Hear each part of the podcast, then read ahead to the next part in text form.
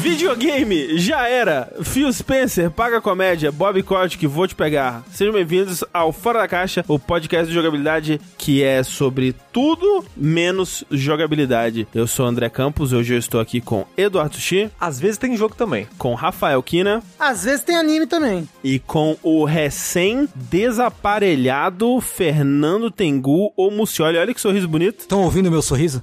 Dá pra ouvir daqui. Palmas para o sorriso Tengu. É, eu não consigo olhar, Tengu, tô ficando cego. Brilhou, me cegou. Tamanha, tamanho sorriso. É um belo sorriso mesmo. Pois é. Eu acho que o mundo não está pronto pra quando você tirar a outra metade. É tipo O peso do Rock Lee. o Goku tirando os pesos, é o peso do Rock Lee, ou isso. É isso. É isso. Mas aqui estamos para mais um episódio do Fora da Caixa, pra gente comentar sobre tudo que a gente assistiu, fez de outra forma qualquer aí, consumiu, na verdade, essa palavra tão detestada aqui, Eu gosto. que não foi, que não foi videogames. Mais um podcast possibilitado graças a pessoas como você aí, contribuindo nas nossas campanhas lá do Patreon, do Padrinho, do PicPay, com seu sub na Twitch, fazendo toda a diferença a partir de um real por mês, você já ajuda, a partir de 15 você faz parte dos nossos grupos secretos, vai poder escutar o nosso podcast bônus DLC Cedilha, vai poder fazer parte dessa comunidade maravilhosa, e fica aí também o convite, né, pra você ser um é, novo dono, uma nova dona de uma de nossas belíssimas camisetas, as nossas peitas da hora aí, que estão à venda na loja da, da Chico Rei, chicorei.com barra jogabilidade. Você pode comprar lá uma de nossas três estampas, duas das quais estão ornamentando, na verdade, os corpos de Sushi, Rafa e Tengu nesse momento. Uhul. Note que o André falou só duas camisetas. Tem uma terceira. É porque vocês estão usando as Não, duas, não, né? Sim, mas é que, né? Entendeu? Mas o, o André falou duas estampas estão, entendeu? Não, Exato. não, sim, mas é que fica pra pessoa imaginar alguém dividindo camiseta. entendeu? Exato. É. Que é algo que deveria ter acontecido ano passado, não aconteceu por culpa da Konami. Mas não aconteceu. Isso. Konami não nos deu Silent Hill, não pudemos realizar esse grande sonho aí, na verdade. O André ia sentir o corpo nu do sushi. né? Não, minto. Não, não. O sushi ia sentir o corpo nu do André, né? É, assim, e vice-versa, né? Sim, sim, sim, mas é, é, a gente já tá juntinho lá. A gente ia ser um. Mas é que, tipo, sentir o corpo nu do sushi, todos nós aqui já sentimos. Sushi, ele tá sempre muito nu. Agora, Mas é que eu não, eu não sei se eu já abracei o sushi enquanto ele estava nu, por exemplo. Talvez, a chance é alta. Eu já. Quer dizer, Já? enquanto eu tava nu. Ah, é, tá bom. eu não fiz, não, eu acho. Mas assim, eu, eu sinto dizer, mas se a aposta da, da camiseta tivesse rolado, eu, eu provavelmente estaria usando outra camiseta por baixo. Que é o que eu faço. Você acha que debaixo dessa camiseta eu não tô usando uma camiseta por baixo? eu tô. Porque caso essa camiseta rasgue, eu preciso estar preparado pra É essa verdade. Você é tipo camiseta social, você tem que dar uma mais fininha por baixo. Isso. Pro, né, pro Pros suor, mamilos. Coisa. É o nunca nu. Na verdade, eu sou magro. Isso aqui tudo é camiseta, me inchando. É roupa, né? São várias roupas uma em cima da outra. Isso. Vale dizer, inclusive, né? Você que talvez é, não esteja conseguindo visualizar as camisetas, porque afinal de contas está ouvindo esse programa em áudio, saiba que o Fora da Caixa, de tempos recentes, é, pra cá, ele tem sido gravado ao vivo também. Então, se você quiser compartilhar dessa experiência visual com todos nós, twitch.tv barra jogabilidade. A gente grava às quartas-feiras, às oito e meia da noite, alternando, né? Porque ele é quinzenal. Então, a gente faz uma semana sim, uma semana não. Essa semana é sim, e é por isso que estamos aqui.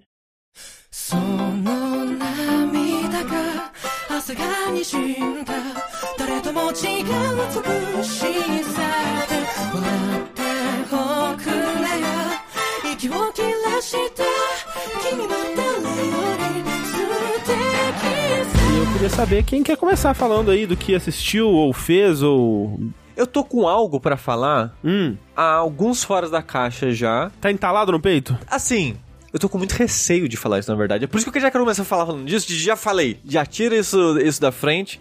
Que é um anime que eu vi há um bom tempo. Eu tava esperando, em parte, o Rafa assistir pra gente poder falar. E também, sei lá, talvez acabar. Porque eu não, eu não sabia como ia ser o, forma- o formato, né? Que no caso, eu estou falando do Ranking of Kings, ou Osama Ranking. Ou o melhor anime fácil do ano passado? E desse ano também, porque É tá- ainda tá passando. Exato. E o, como o Rafa já disse, eu acho que não é, pra mim, não é só o melhor anime do ano passado, mas é o melhor anime que eu vejo em muitos anos. Fácil, fácil, fácil. E parte do meu receio de falar dele é exatamente isso, de eu sinto que não vou fazer jus a ele aqui. Quem sabe quando acabar, reviver um Jack especial, um fora da caixa especial, Eu acho que ele merece. ou qualquer coisa do tipo. E pra quem não sabe, não, não, não, não tá sabendo, não acompanha anime, não faço ideia de que porra é essa, o que é Ranking of Kings. Eu queria fa- fazer uma coisa que a gente não costuma fazer muito aqui sobre né, as pessoas por trás e tal, que eu achei um, um detalhe muito curioso. Tem muitos detalhes curiosos, na verdade, sobre a produção do Osama Ranking, ou Ranking of Kings, que ele é um anime que começou a sair no final do ano passado pela Witch, que é o estúdio aí que fez as primeiras temporadas do Attack on Titan, ou as temporadas bonitas do Attack on Titan. Fez também aquele anime legal dos Vikings, Vinland Saga? Vinland Saga, muito bonito, muito bonito. Vinland Saga, é a Witch também. Eles vão lançar esse ano um tal de Spy Family, que eu não conheço, mas a Thalissa tá Ah. muito animada pra ver. É, dizem que quem lê o mangá tá bem animado. Eu vi algumas pessoas bem animadas falando que é bom. E eles, né, estão fazendo ainda o Osama Ranking, que eu não sei como é que vai ser a periodicidade dele, porque eu achei que ele ia ter, tipo, 12, 13 episódios a parar e, sei lá, talvez o ano que vem voltar. E ele meio que já teve o que seria a temporada, trocou a abertura e seguiu. É. E ele tá continuando. E eu não sei como é que vai ser, porque o mangá, que ele é baseado no mangá, ainda não acabou. Uhum. Que é um mangá, olha que curioso. É basicamente um doujinshi, porque ele é, ele é lançado de maneira independente num serviço chamado que eu não conhecia, Manga Hack. Que ele é meio que um aplicativo barra site que você pode ler e upar mangá de uma empresa chamada Echoes. Eu não conhecia nada disso, é um mundo novo pra mim. Novo Mundo de Aventuras. É, e ele fez bastante sucesso e eventualmente foi publicado os volumes físicos dele também aí. De 2019 pra cá eles têm lançado, hoje em dia tem 12, 12 volumes, não é tanta coisa, né? Uhum. É, mas a história ainda tá seguindo. Então eu não sei como é que o anime vai fazer, se ele vai dar, sei lá, 20 episódios, vai parar e depois vai continuar. O pessoal do chat tá falando que vão ser 24, 23 episódios. Ah, ok. Faz sentido. Faz sentido. Faz sentido. Vão ser dois, dois cur. É isso?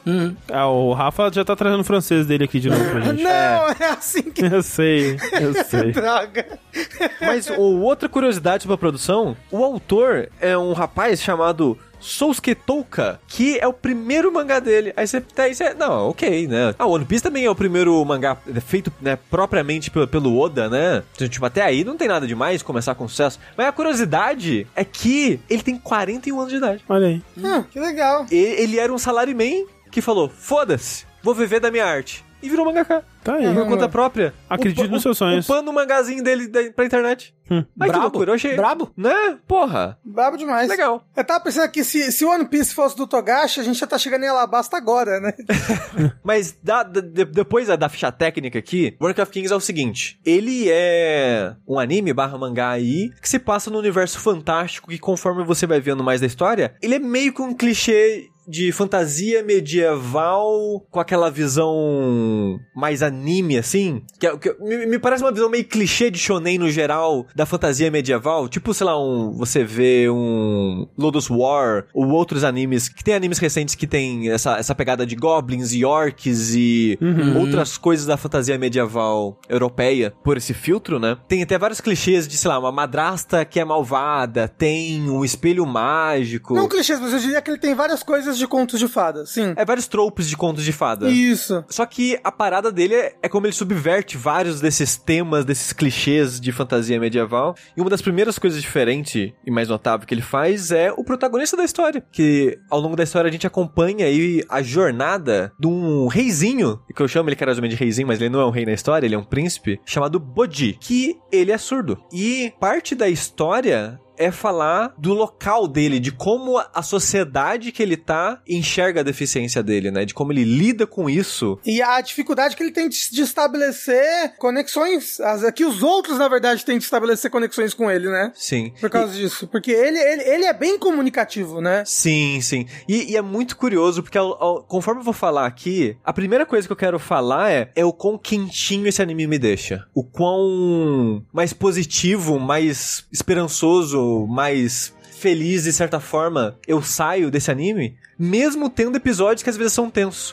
Mesmo tendo acontecimentos que é, é de, de de você ficar puto, sabe? De, de- do que estão fazendo com o Bode. Mas ao mesmo tempo, a maneira que a história relata esses acontecimentos, a maneira que o Bode reage às coisas, dá aquele ar de. Que vai dar tudo certo, sabe? Dá, dá um certo ar positivo no, no, no final das contas, assim. É, eu acho ele muito fofinho, bonitinho e tal, mas eu acho ele tão sinistro em algumas coisas. O segundo episódio já tem coisas muito coisas muito fortes e uma história mais sanguinária, por assim dizer. E uma... Qual que é o episódio que conta a história do, do, do Sombrinha lá? É o 2, É o segundo dois, né? episódio. É, é. esse episódio realmente ele é pesado, né? Assim. Então. É, então, e tem várias outras coisas bem pesadas, assim, É, não é. E, durante os episódios. O negócio é, o Bode é muito bonitinho, muito fofinho, e ele É, então, reage é um personagem que você quer torcer muito por ele, né? Sim. Isso. Muito, assim. Mas porque Sim. o mundo ao redor dele é muito terrível, né? Sim. É Exato. muito cruel. Você sabe o que que isso me lem- lembra muito esse anime no geral? One Piece. Hum. Você acha? É, ele me lembra um pouco pelo pelo character design, assim, mais cartunesco. Ah, não fala isso. Calma, No- calma. Nossa, é não, é não, mas. Não, pe- pelo character design mais cartunesco, que o One Piece, ele não tem um character design muito de anime padrão clássico, né? Ele tem,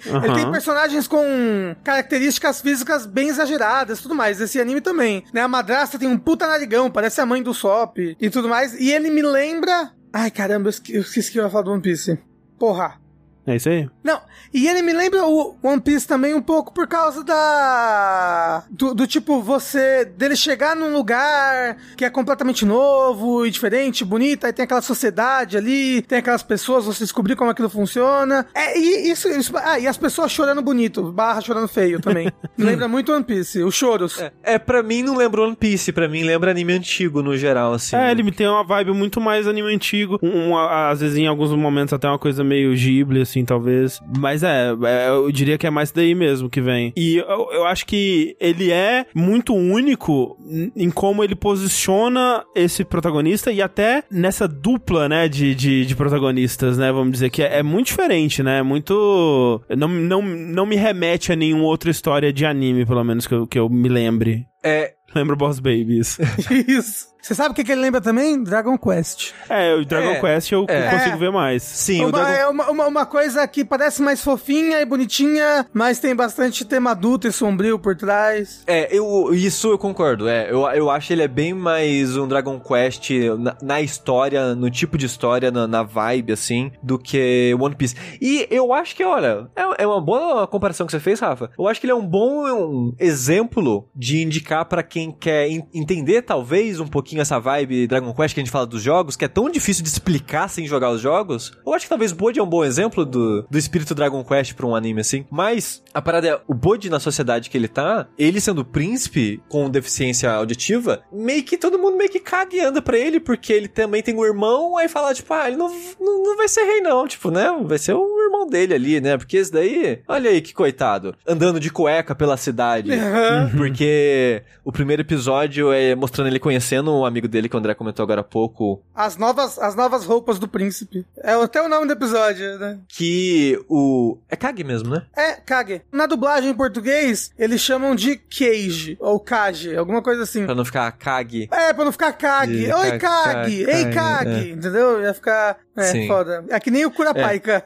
E que é esse... Um monstrinho feito de sombras que assalta ele todos os dias. Porque é, é- é uma criaturinha... Um ladrãozinho, digamos assim, que vive de pequenos furtos, digamos aí. E ele aproveita de- de- dessa criança inocente. Falou, me dá sua roupa. Eu, não, beleza. Você não tem roupa, toma, to- toma aqui minha roupa, né? E na maior inocência, né? Tipo, na bondade de tentar ajudar a criaturinha ali. Aí mostra, né, ele voltando de cueca pra cidade, todo mundo tirando sarro dele. Nossa, e todo dia de cueca, olha só o que acontece, né? Ele vai e volta sem roupa, olha aí. Ai, como é que vai ser rei isso daí, sabe? Aí tem a cena do treinamento dele, que eu fico puto. Fico puto. A briga dele com, com- com o outro lá. Com o irmão. É. Puto, sociedade de merda. Caralho. Então, parte da, da história nesse começo é, é muito desse choque, né? Da, do, do do Bode com a sociedade, como ela enxerga ele, como ela diminui ele. Ó, lembrei uma coisa que eu ia lembrar. A história do Kagen, cê- eles não lembram você, tipo, um flashback de One Piece, assim? Uma, uma coisa super... Mas, mas aí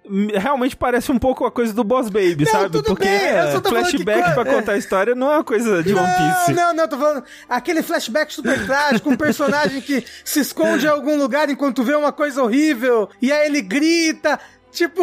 É, não sei, é, não me lembrou One Piece, pelo menos, não. É, É. Eu, falei- eu falei que eu senti vibes One Piece, só isso. Entendi. Igualzinho no Boss Baby. pô. E, e a, e a parada do anime é que ele, ele vai pegar esses personagens pouco prováveis e diminutos nesse mundo, menosprezados nesse mundo, e colocar eles pra alcançar a grandeza, ao menos é o que você espera. Igual que aconteça, One né? Piece.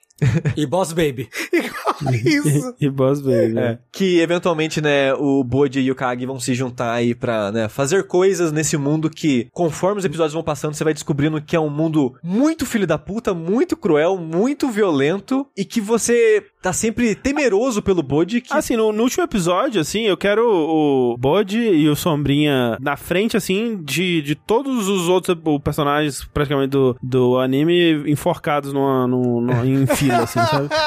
E aí ele, ele dá um joinha, assim, e todo mundo cai pra... é isso que eu quero, é o mínimo. Mas, mas, cara, uma coisa que eu Assim, a- aonde você tá, André? Não, eu só vi, a gente, eu e a Clecy, a gente viu acho que só três. A gente Ah, viu bem tá. só o comecinho mesmo. Ah, Eles porque eu- estavam partindo pra uma viagem, né? Uma coisa É, assim. porque eu vou falar, no 14 que eu tô, não, acho que foi o 13, eu não vi o último, o último de todos. Uhum. Eu tô num ponto que eu gosto de todo mundo. E é uma parada que você não espera que vai acontecer nos primeiros episódios. Que é é uma, eles constroem tão bem esses personagens. E os personagens. É, é aquela parada de. Você pega a história em movimento, né? Uhum. E a história não se dá o trabalho de ficar pausando pra te apresentar o que tá acontecendo, que mundo é esse, que pessoa é essa, Sei. de onde ela veio, pra onde ela vai. A história tá acontecendo, né? Então, conforme a história vai avançando, você vai conhecendo cada vez mais desses personagens, entendendo as motivações por trás deles. Aonde a gente tá, tem vários personagens que a gente não sabe exatamente as motivações deles ainda. Mas muitos dos personagens que foram apresentando mais, personagens que é apresentado meio como um filho da puta, você fica. Ah, olha aí." Não, e ele é muito bom pra isso, de você tá. Um episódio você tá. Caralho, esse filho da puta maldito, eu socaria a cara dele agora. No próximo episódio, meu Deus, ele é um coitado, É, por então, que o aconteceu? próprio- Aí no próximo, caralho, que filho da puta, ele tinha que ter morrido mesmo. É, Eu acho tipo que é no 3 mesmo, né? Que já fizeram um, um pouco disso, assim, com a madrasta, né? Que deram uma- já uma profundidade maior no, no, no porquê que ela é daquele jeito, né? E, e- É. e uma, uma segunda camada na É, personalidade não, dela. a madrasta já, já é uma das, minhas- não, uma das minhas personagens favoritas, assim, onde eu tô. Uhum. Uma coisa que você me faz muito bem também é, tipo, a, a história que tá acontecendo antes dessa história aqui, porque ela é uma história super interessante e ela é a chave pra tudo que está acontecendo e você vai descobrindo ela de pouquinho em pouquinho e você fica assim. Tem umas, umas reviravoltas, uns plots assim que você fala, caralho, então foi isso que aconteceu? Meu Deus, e aí você fica fisgado, assim, de vez no anime. É. É tipo, o pessoal falando, né, tipo, ah, tirando o Bode que é totalmente puro, todo mundo é cinza. É, E é, e é feito de uma maneira muito interessante, muito bem feita isso, essa a profundidade dos personagens. Obviamente que vai ter, tipo, personagens que vai falar, ah, tá, eu entendo por que, que ele tá fazendo isso, ainda é o filho da puta. Tipo a avó do, do filme, daquele filme lá. do encanto, né? É, que você vê, tá, beleza. Continua sendo uma filha da puta. E isso acontece com alguns personagens dessa história, mas é, é feito de uma maneira tão. Eu ia falar carismática, mas acho que é só bem escrita mesmo, sabe? Exato, que você. Você entra no mundinho, você entra na- nos personagens, e o Bode. Já é um dos meus personagens favoritos, assim, de anime, sabe? De. A maneira que ele é feito, ele te ganha de um jeito. Eu não gosto de criança. Eu não gosto de criança. Mas, mas o Bode. É impossível, é impossível, não tem como. O Bode cê- cê- é o meu rei, entendeu? Não, ele é, ele, é, ele é impossível. Ele é o personagem mais fofo que já existiu É. na história do. do... Se eu fosse Tudo. um, cavaleiro aí, um guerreiro, um soldado, já, já tinha jurado lealdade a ele pro resto da minha Exato. vida. A boquinha, Sushi, o sorrisinho dele, Porra! A minha vida pelo Boji. o biquinho dele, assim.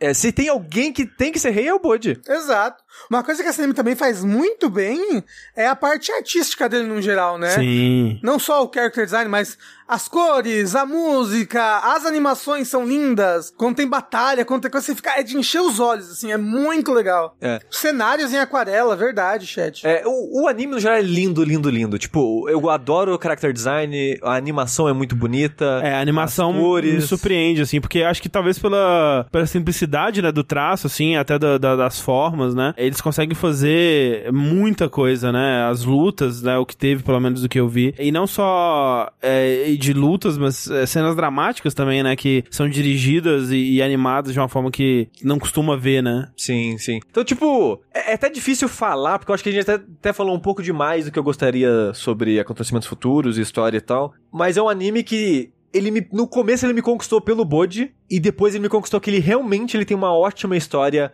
além de ser muito bonito, além de ser muito bem animado, e ter bons personagens, e, e ele é meio que um pacote completo, assim, pra mim. Sim. E, e é um anime que, tipo, tem, tem. Não só pra anime, né? Mas pra muitas séries. é, tem coisa que você vai assistindo e você vai, tipo, tá, vamos ver. Pô, o pessoal tá falando bem, né? Vamos dar uma chance aqui. Vamos ver uns episódios, né? Vai que fica bom, né? Começou ok, vamos lá. Esse anime você assiste e você entende que ele é especial. Tipo, de cara, assim. Tipo, ok, primeiro eu tô vendo uma episódio. parada, uma parada especial aqui. É, é uma parada diferente, é uma parada muito bem feita. E você já entende, né? Você já, tipo, um episódio já é o suficiente pra você saber se você vai querer ver ou não. Provavelmente ele fica muito melhor depois, né? E Tengu, você não tem vontade de ver, não? Tenho, tenho sim. Uma, uma, uma hora eu vejo. Uma hora Vê, eu Tengu, vejo. vê agora. Porra, Tengu. a gente tem que para ver agora, é agora. Você vai lá, vem e Isso. volta. Seria o Tengu o bode do jogabilidade? Exato. Seria, É. sem dúvida. Tô louco. Olha esse sorriso. Não, bode. É. Você quer proteger ele. Eu sou o Kag. Não, o Kag é o Sushi, só que o Sushi é o não Kag. E, e, pra fechar, ele é um ótimo anime pra indicar pra quem não gosta de anime. É, isso é Exato. verdade também. eu tava Porque- pensando, se a Camel ia gostar desse anime, eu fiquei pensando isso muitas vezes. Porque não parece anime. Talvez. É só, tipo, uma Não, história é- muito boa. É que o, go- o gosto da Mel é muito misterioso. Assim, É a única verdade. coisa que a gente te- pode ter certeza que ela não vai gostar é anime. É. Fora isso, é, muito Ma- misterioso. Mas, mas se eu a gente falar pra ela, olha esse novo, essa nova série da Disney aqui, ela vai amar. Eu tenho certeza. ela, ela só, só falar que é anime, ela não vai gostar. É, porque ele, ele tem mais uma vibe, sei lá, de uma animação da Ghibli do que de um anime clichê tradicional, assim, sabe? Sim. Ani- Ele, ele não é um anime pra otaku. Essa... É, basicamente assim.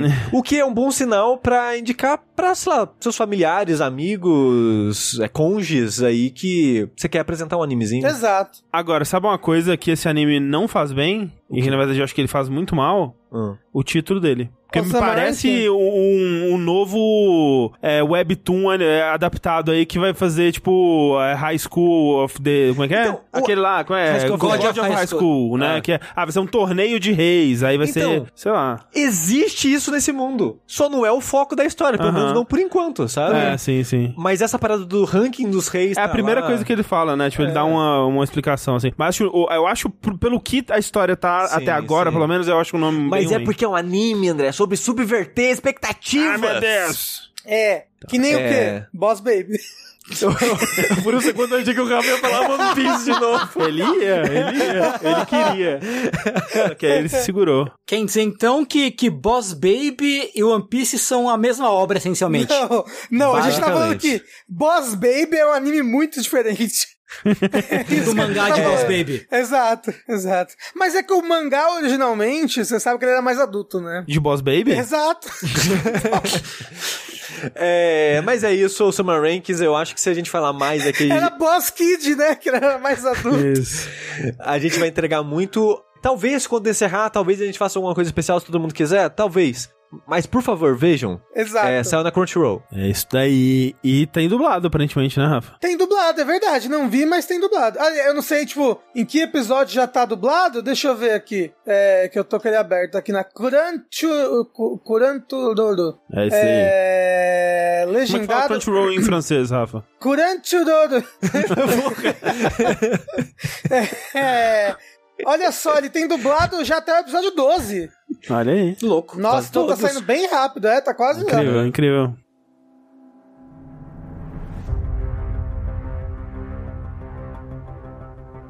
Falando em One Piece, eu quero lembrar aqui de uma obra que também me lembrou muito One Piece, né? É brincadeira, gente. Pelo amor de Deus, para. As pessoas já estão me julgando, achando que tudo é verdade. Eu sou muito sarcástico, sabe? Eu sou uma pessoa. É meu ascendente, né? Eu sou uma pessoa muito. Eu não lembro qual é meu ascendente. Mas é a maldição da pessoa sarcástica, Rafa, que É. você é, nunca entende a piada dos outros e as pessoas nunca entendem suas piadas, entendeu? Exato. É a minha maldição, né, no caso. É a sua maldição. Mas, uma coisa que talvez seja uma maldição também pra alguns, tipo pro Martin Scorsese, não sei, são os filmes da Marvel, né?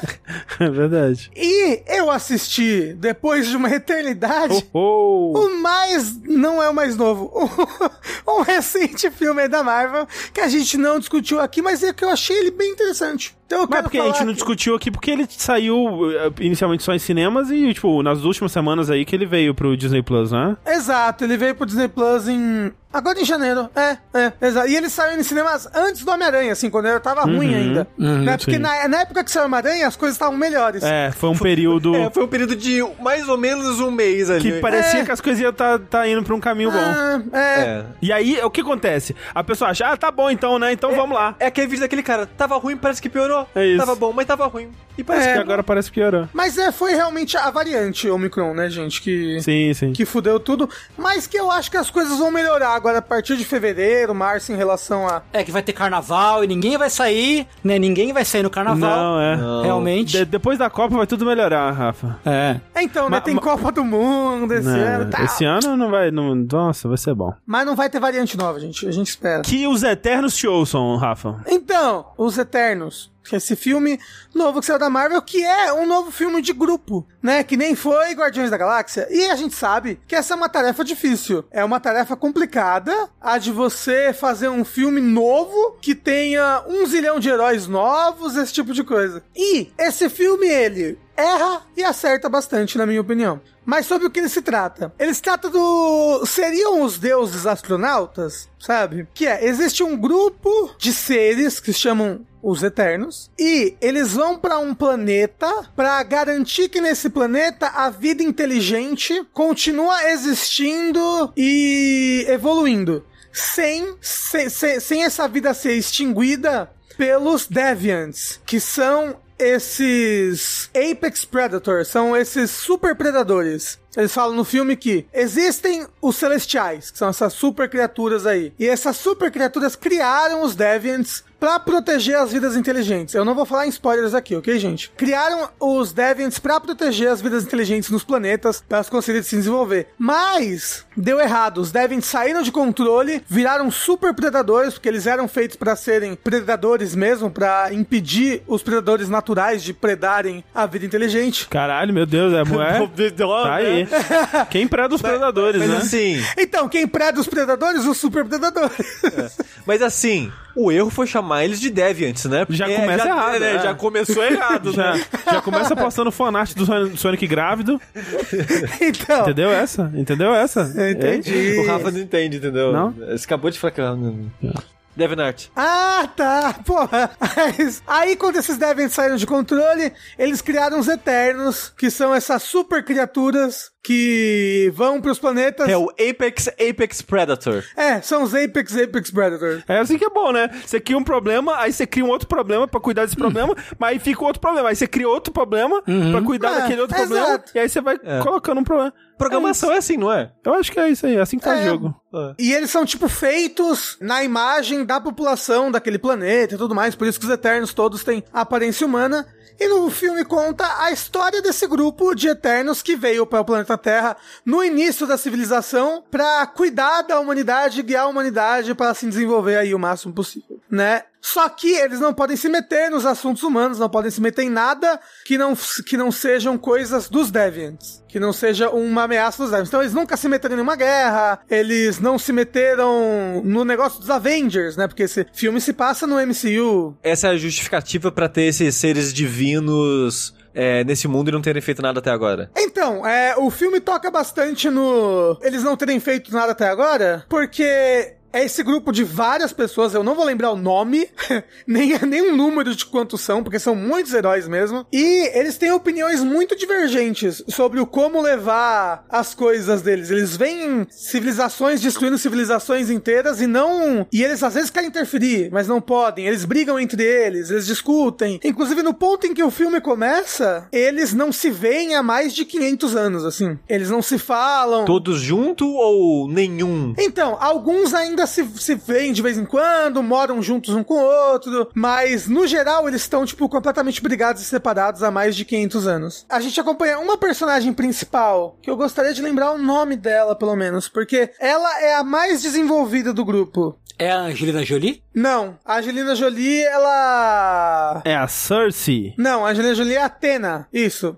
Ah, não sei quem falou a Cersei, mas é isso mesmo. O filme acompanha mais uma das, das Eternos, que é a Cersei, que ela é um- uma, uma Eterna com o poder de mudar o estado da matéria, assim. É, tipo, ela pode transformar areia em pedra, pedra em areia, coisa em água, madeira em água. Ela, tipo, toca nas coisas e muda. E ela está em Londres, ela vai ter um namorado novo, ela tem uma, uma amiga que é Eterna, mora com ela, que é a Só que aí surge, eles acharam que os, Ape, que os, que os Devons tinham sido extin, extin, extintos Distintos. há, há 500 anos atrás. Surge um Devent novo, extremamente poderoso e com uma habilidade de um dos Eternos antigos. De um dos Eternos que era amigo deles antigamente. Eles vão pra ver o que aconteceu com essa mulher. Eu fa- posso falar um, um pequeno spoiler? Eu, eu- assim, Precisa? eu, eu não ligo, não. Pode mandar bala. Ah, tudo bem. Mas é. Eles descobrem que esse Deviant, ele pegou os poderes dessa mulher, entendeu? E ele tá caçando todos os outros Eternos. Então, e surgiram vários outros Deviants junto com esse. E então, boa parte da plot inicial é isso. É, eles vão atrás dos outros Eternos pra avisar eles do que tá acontecendo. Agora, Rafa, isso daí parece One Piece. Porra, verdade, parece mesmo. E Boss É? Baby. Um, vilão que, que rouba os poderes do. do... Hum, É verdade. Só aconteceu em One Piece antes. Exato.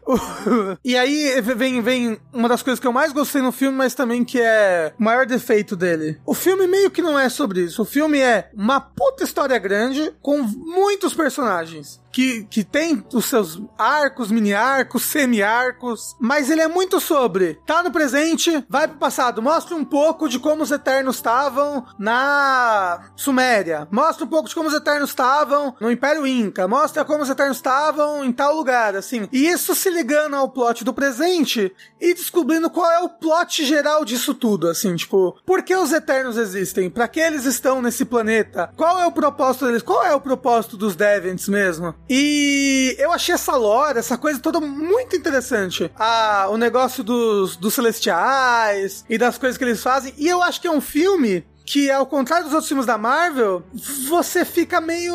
é, existe uma zona cinzenta entre os heróis. Eles estão eles estão fazendo o que, o que eles acreditam que é certo. Mas é o certo? Ou isso daí que tá, tá sendo como errado é realmente errado? Porque eles têm visões muito diferentes sobre o que fazer em cada situação. E eu. E apesar de, como eu falei, um dos defeitos é que é muito rápido, é muito personagem, e você não vai conhecer todo mundo muito profundamente, gostei bastante de ver eles degladiarem si sobre o que, o que deve ser feito frente à situação em que eles se encontram. Entendeu? Porque, como eu falei, eles não estão de acordo com as coisas que estão acontecendo e são coisas bem importantes e grandes e, e eu sinto que o, o- essa parte do plot é bem, bem legal, bem bacana. Já me parece um mais ousado, sim, pra um filme da Marvel, porque normalmente, por ser uma história de quadrinho, é meio que maniqueísta, né? Tem o bem, tem o mal, você sabe qual que é qual. N- não tem muita margem, né, pra dúvidas em questão a isso, né? É, tipo, o filme ele te bota do lado da protagonista, seja lá qual lado ela vai escolher dentro desse dilema que eles vão enfrentar, né? Que é a Cersei. Mas você vê que o outro lado também não tá errado, sabe? E o outro lado tem toda a sua a, a questão de eu não, eu não quero eu não quero usar a palavra fidelidade, é a questão de tipo quando você é fiel a um rei, você é o quê? Você é Leal. leal. Ah, o outro lado tem toda uma questão de lealdade que é importante. E o lado do mal, entre aspas, ele não tá fazendo uma coisa que, que é intrinsecamente errada. Entendeu? Na verdade, o que ele tá fazendo é uma. Ah, então é mais pra um vilão complexo do que pra um. Então, né? eu não sei porque o. Eu tenho certeza que se vocês verem é, a, vocês vão achar, tipo, porra, é triste o que o vilão tá fazendo é errado, mas é o que precisa ser feito. É o caminho. É tipo Pantera Negra, então. é porque o Pantera Negra você pode falar, é, ah, e esse não é o caminho, né? O que o caminho que o cara escolheu não é o caminho, mas o caminho do vilão é o único caminho. Então, tipo, é por isso que eu achei, ele é pra um filme da Marvel, ele, ele foge do, do, do esqueminha clássico, do padrão, ele é ele é bem, bem, bem interessante. No questão todo de lore, eu achei ele, ele muito interessante também. Os poderes do- dos Eternos são bacanas, o dileminha pessoal de cada um é legal. A Angelina Jolie, por exemplo, a personagem dela, o que ela tá passando, sem entrar em spoilers, como ela tem muita memória nela, é como se chegou, chegou um momento da vida dela em que ela ficou overwhelmed de memórias. Tanto que ela perde completamente o controle, fica insana e ataca e mata todo mundo que fica perto dela, inclusive os Eternos, que tentam chegar perto. E durante todo esse tempo, desde que eles brigaram, ela é cuidada por um outro moço. Pra, tipo, é como se ela evitasse de criar novas memórias, ou de criar memórias fortes, pra que isso não, não bote ela naquele estado de Berserker que ela entra, sabe? Uhum. E é interessante, todos eles têm uma coisinha, um plot, uma, uma, uma coisa que levou eles a estarem daquele jeito. Como eu falei, a única coisa que eu acho de ruim, e que eu entendo quem fala isso, é, é muito rápido. Esse filme podia ter, podia ser uma série. Nossa, se fosse uma série, ia ser perfeito. Eu, eu achei que ia ser, antes do filme sair, eu tinha quase certeza que ia ser uma série. Quando vi, Hum. eu, nossa, é um filme? Eu jurava que ia ser só uma série. Assim, é que visualmente ele é muito bonito pra ser, pra ser uma série, talvez. Apesar que hoje em dia a gente tem séries com orçamentos gigantescos, né? Mas é, pô, podia ser uma série com, tipo, um episódio no presente, outro no passado, um episódio no presente, outro no passado. E talvez desse melhor pra desenvolver cada um desses personagens, porque eu gostei dos personagens, achei que foram legais, tive empatia por eles, torci por eles, fiquei com medo por eles durante o filme. E quero ver mais sobre os Eternos. No final das contas, Rafa, você gostou do filme? Que você parece meio dividido enquanto fala, sabe? Não, eu, eu, eu gostei bastante. Eu só reconheço que ele tem esse defeito de é coisa demais pra pouco tempo.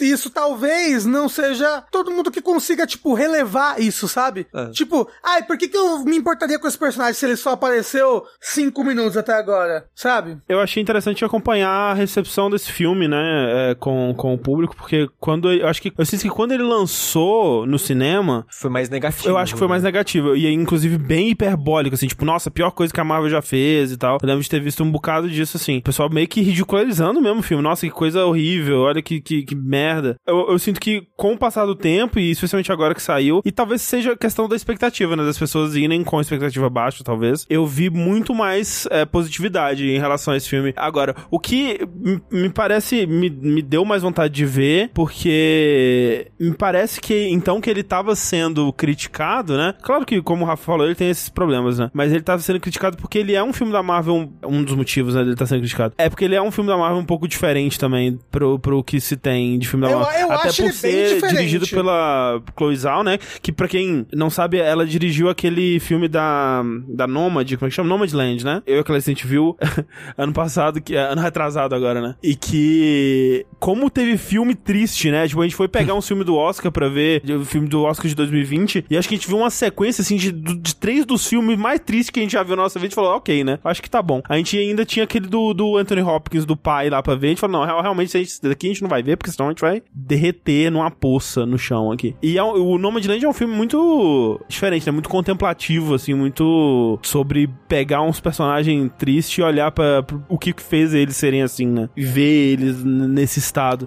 Pelo que você tá falando, parece que tem um pouco disso, né? De ver os meio que os traumas desses personagens, né? É, assim, uma coisa que algumas pessoas falam, ah, achei a atuação de todo mundo muito ruim. Eu sinto que todo mundo atua daquele jeito porque ninguém ali é humano, sabe? Eu não sei. Eu senti que todo mundo é meio alienígena, é meio diferente na hora de falar, na hora de agir, porque são pessoas que viveram 6 mil anos na Terra, sabe? São. Uhum, uhum. Eles são diferentes, eles não agem normal, eles não falam normal. Talvez era intenção e ficou estranho. Sei. Não sei. Mas, no geral, eu gostei. Eu, eu, eu gostei bastante do filme. Achei, achei ele bem interessante pra um filme da Marvel. Bem diferente. Eu, eu, eu vi um pessoal que não gostou, tipo, ah, achei a representatividade dele forçada, né, blá blá blá. Eu não achei não, acho que faz todo sentido é, em várias coisas. Tem personagem gay, tem beijo gay, acho legal. É, falta, tá 10 anos atrasado, mas tudo bem, né, uma hora tinha que acontecer. Uns 30, na verdade, né? Sim, é, tem uma personagem que é surda. E eu gostei da, da representatividade dele. Como eu falei, é uma representatividade Disney? É. Mas, no, no- geral, como eu falei, é um filme, é um filme, no mínimo, eu achei ele bem interessante pra assistir. Tipo, gosto ou desgosto da Marvel? Assiste esse filme, talvez você tenha a. Talvez você entenda o que faz ele parecer com Marvel e o que faz ele não parecer com Marvel. É, eu tenho vontade de ver ele pelo quão divisivo ele foi quando É. saiu em streaming, assim. Sim. Porque quando ele saiu no cinema e tava só, tipo, o pessoal. Que quem vai ver no cinema, No meio da pandemia. no período que a gente tava, é no meio da pandemia, é quem já é muito fã da Marvel, eu imagino. E, e crítico, né? É, exato. É. Então quando. Fa- faz sentido essas pessoas serem as mais críticas pras mudanças ou. Mas é estranho, né? É diferente pro filme da Marvel, porque geralmente sai o filme da Marvel e, tipo, é bom, né? A, a- a resposta, geralmente, do É pessoal a pizza, que assiste né? Tipo, é, tipo, ah, é, bom, legal. É, então, é engraçado porque, não sei se foi só impressão minha, mas eu senti essa mesma reação nos dois filmes da, da Marvel pré-Homem-Aranha, né? Que foram o Eternos e o Shang-Chi. Foram dois filmes que a galera, tipo, metade ficou, caralho, muito foda, diferentão, pô, da hora. E a metade, nossa, que bosta, não sei o que, filme lixo, filme chato, não sei o que. Achei, achei que esses dois filmes tiveram recepções parecidas, assim. É, o Shang-Chi, o máximo que eu vi foi pessoas que acharam, ah, não é legal. É. Acho que eu não vi ninguém odiando o Shang-Chi, como eu vi as pessoas odiando o Eternos, pelo menos. É. É. O, mas, ah, mas também, Shang-Chi é pura fórmula Marvel, né? Ah, é, o Shang-Chi é o É. padrãozaço, é, a pizza então, total, assim. Eu acho até difícil não gostar de Shang-Chi, porque ele é, É. Ele é. Ele é filme de herói, ponto com. Isso. É. E é por isso que eu gostei de Eternos, porque não é filme de herói, ponto com. E, e quando saiu, né, pra, pro Disney Plus, o Eternos, eu vi o pessoal, tipo, mais divisivo, assim, tipo, É. gente que gostou bastante, gente que desgostou muito. Não vi tanto no meio termo assim. Eu fiquei, ok, agora eu tô curioso. É legal isso. É, é agora eu fiquei curioso. E eu tenho vontade de ver ele. Por isso que eu tava meio assim do Rafa manda soltar uns spoilers aí. Porque eu- é um filme que eu quero ver ainda, só preciso de tempo. É, é porque até, né, tipo, é aquela coisa. Eu acho até mais, mais legal, né? Um filme que, pô, se ele tá sendo odiado, deve ser porque ele tentou fazer alguma coisa, né? Porque os filmes da Marvel é difícil deles serem odiados. Mesmo que você não gosta, é tipo, ah, né, foi, foi aquela coisa. É que teve beijo gay. tem que odiar. Mas assim, eu não duvido que tenha nerdola que tenha chorado por, por causa disso, né? Ah, não, é, sempre tem, né? Mas aí é, a gente nem considera, né, essas pessoas. Pessoas não, a gente nem considera pessoas. É. Sim.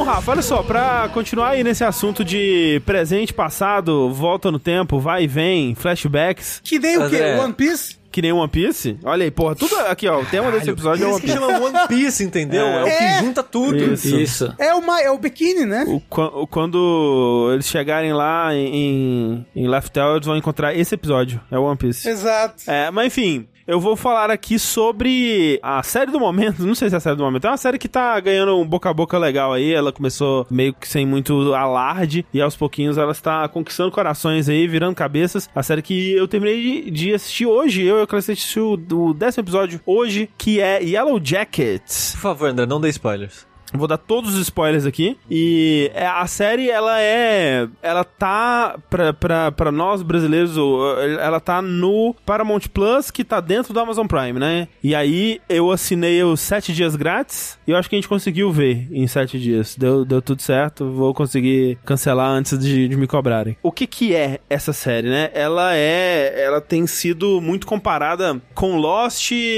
encontra Meninas Malvadas. E é, é um pouco disso mesmo, porque é o seguinte. No- mas no geral não é mais fácil falar que, sei lá, é Riverdale ou qualquer coisa do tipo? É que eu não vi Riverdale, mas assim, eu já vi vídeo análise de Riverdale, e Riverdale é bem adolescente, né? É, mas É. o Yellow Jacket não, Não. tem essa... Ah, eu achei Não, que tivesse não. uma pegada adolescente. Que eu vi algumas pessoas falando que era uma série meio adolescente. Eu não diria, eu não diria que é, não. Assim, ele tem adolescentes, mas eu não diria que a pegada dele é. é Uma série adolescente. Uma série adolescente. Assim, com certeza adolescentes também vão, vão gostar, né? Possivelmente, mas enfim. O Yellow Jackets não é aquele que é o skins da nova geração, não, né? Não faço ideia do Não, tá esse- falando. Não, esse é o Euforia. É. É o Euforia esse. Ah, esse é Euforia, verdade. Ok. É, o Enes falou assim, Senhor das Moscas, é também um pouco Senhor das Moscas. Mas o que que é? Então tem é, esse time de jogadoras de futebol da, da, da escola, né? Que eles estão lá ganhando campeonato regional, sei lá que porra, e se classificaram para o campeonato nacional. E é um time de, de meninas, né? E, e aí elas vão e vão viajar de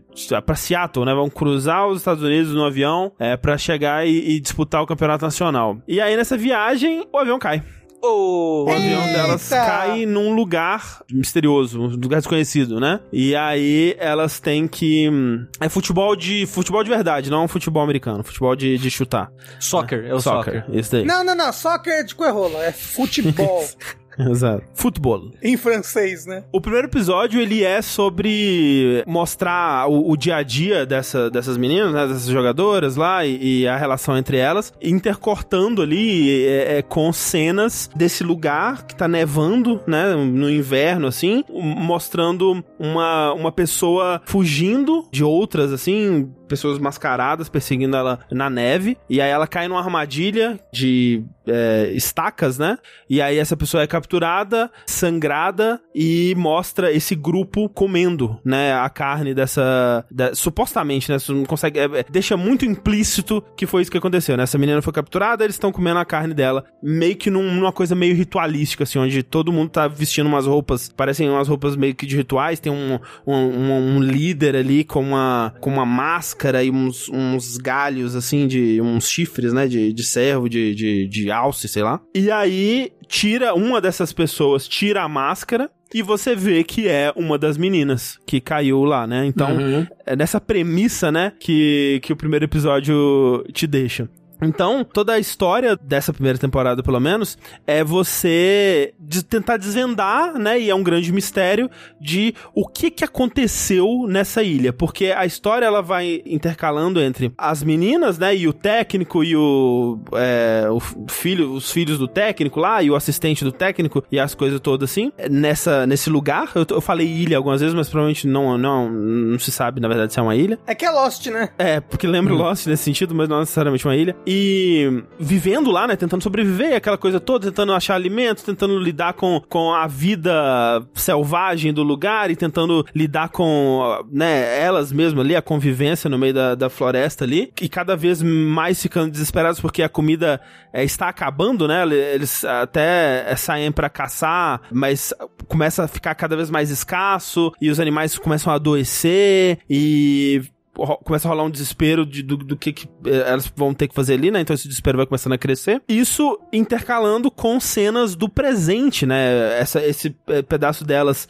jovens eh, se passa em 96 e tem cenas em 2021, né? 25 anos depois Caramba! que, que são com algumas das pessoas que estavam lá, né? E aí você acompanha quatro personagens principais que são, né, pessoas que sobreviveram a isso. Não se sabe se são as únicas sobreviventes, né? E eu não vou entrar em detalhes sobre isso aqui. E como que essa experiência mudou elas, moldou elas, afetou elas de formas diferentes, né? E essas quatro, elas começam a receber cartões postais com um símbolo que marcou elas nessa experiência traumática na, na floresta lá. Ai, eu achei, eu achei que era 2020 elas estavam na floresta ainda.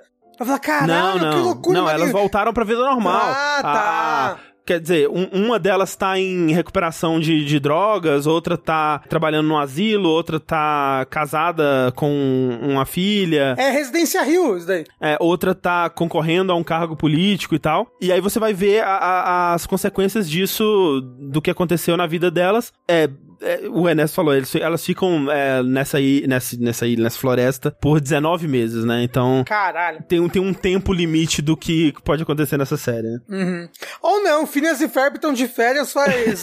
É, Turma da Mônica, né? anos, Tá aí. exato. E assim, eu acho que a coisa que eu mais gosto nessa série é o, o elenco, sabe? Eu acho que eles encontraram atrizes tão boas e, mais do que isso, duas versões, né, das atrizes, é, é impressionante, assim, tipo, o quanto essas quatro personagens que você tem a versão mais jovem e mais velha, como que eles conseguiram, caralho, parece que eles gravaram 96, esperaram envelhecer e gravaram de novo, cara. Porque Boyhood. é impressionante, assim, tipo, a- as personagens parecem, a, nossa, as sósias, assim, perfeitas mesmo. Eu não vi Dark. É, Elas são muito, muito iguais, não só em, em aparência, né, mas em, em trejeitos, em jeito de falar, porque, por exemplo, a- uma das atrizes, né, é, tem duas atrizes bem famosas, né, que, que fazem as personagens mais velhas, que é a Juliette Lewis e a Christina Ricci. A da Juliette Lewis, você olha pra ela assim, você não vê. Se você bate o olho, você não vê tanta semelhança assim.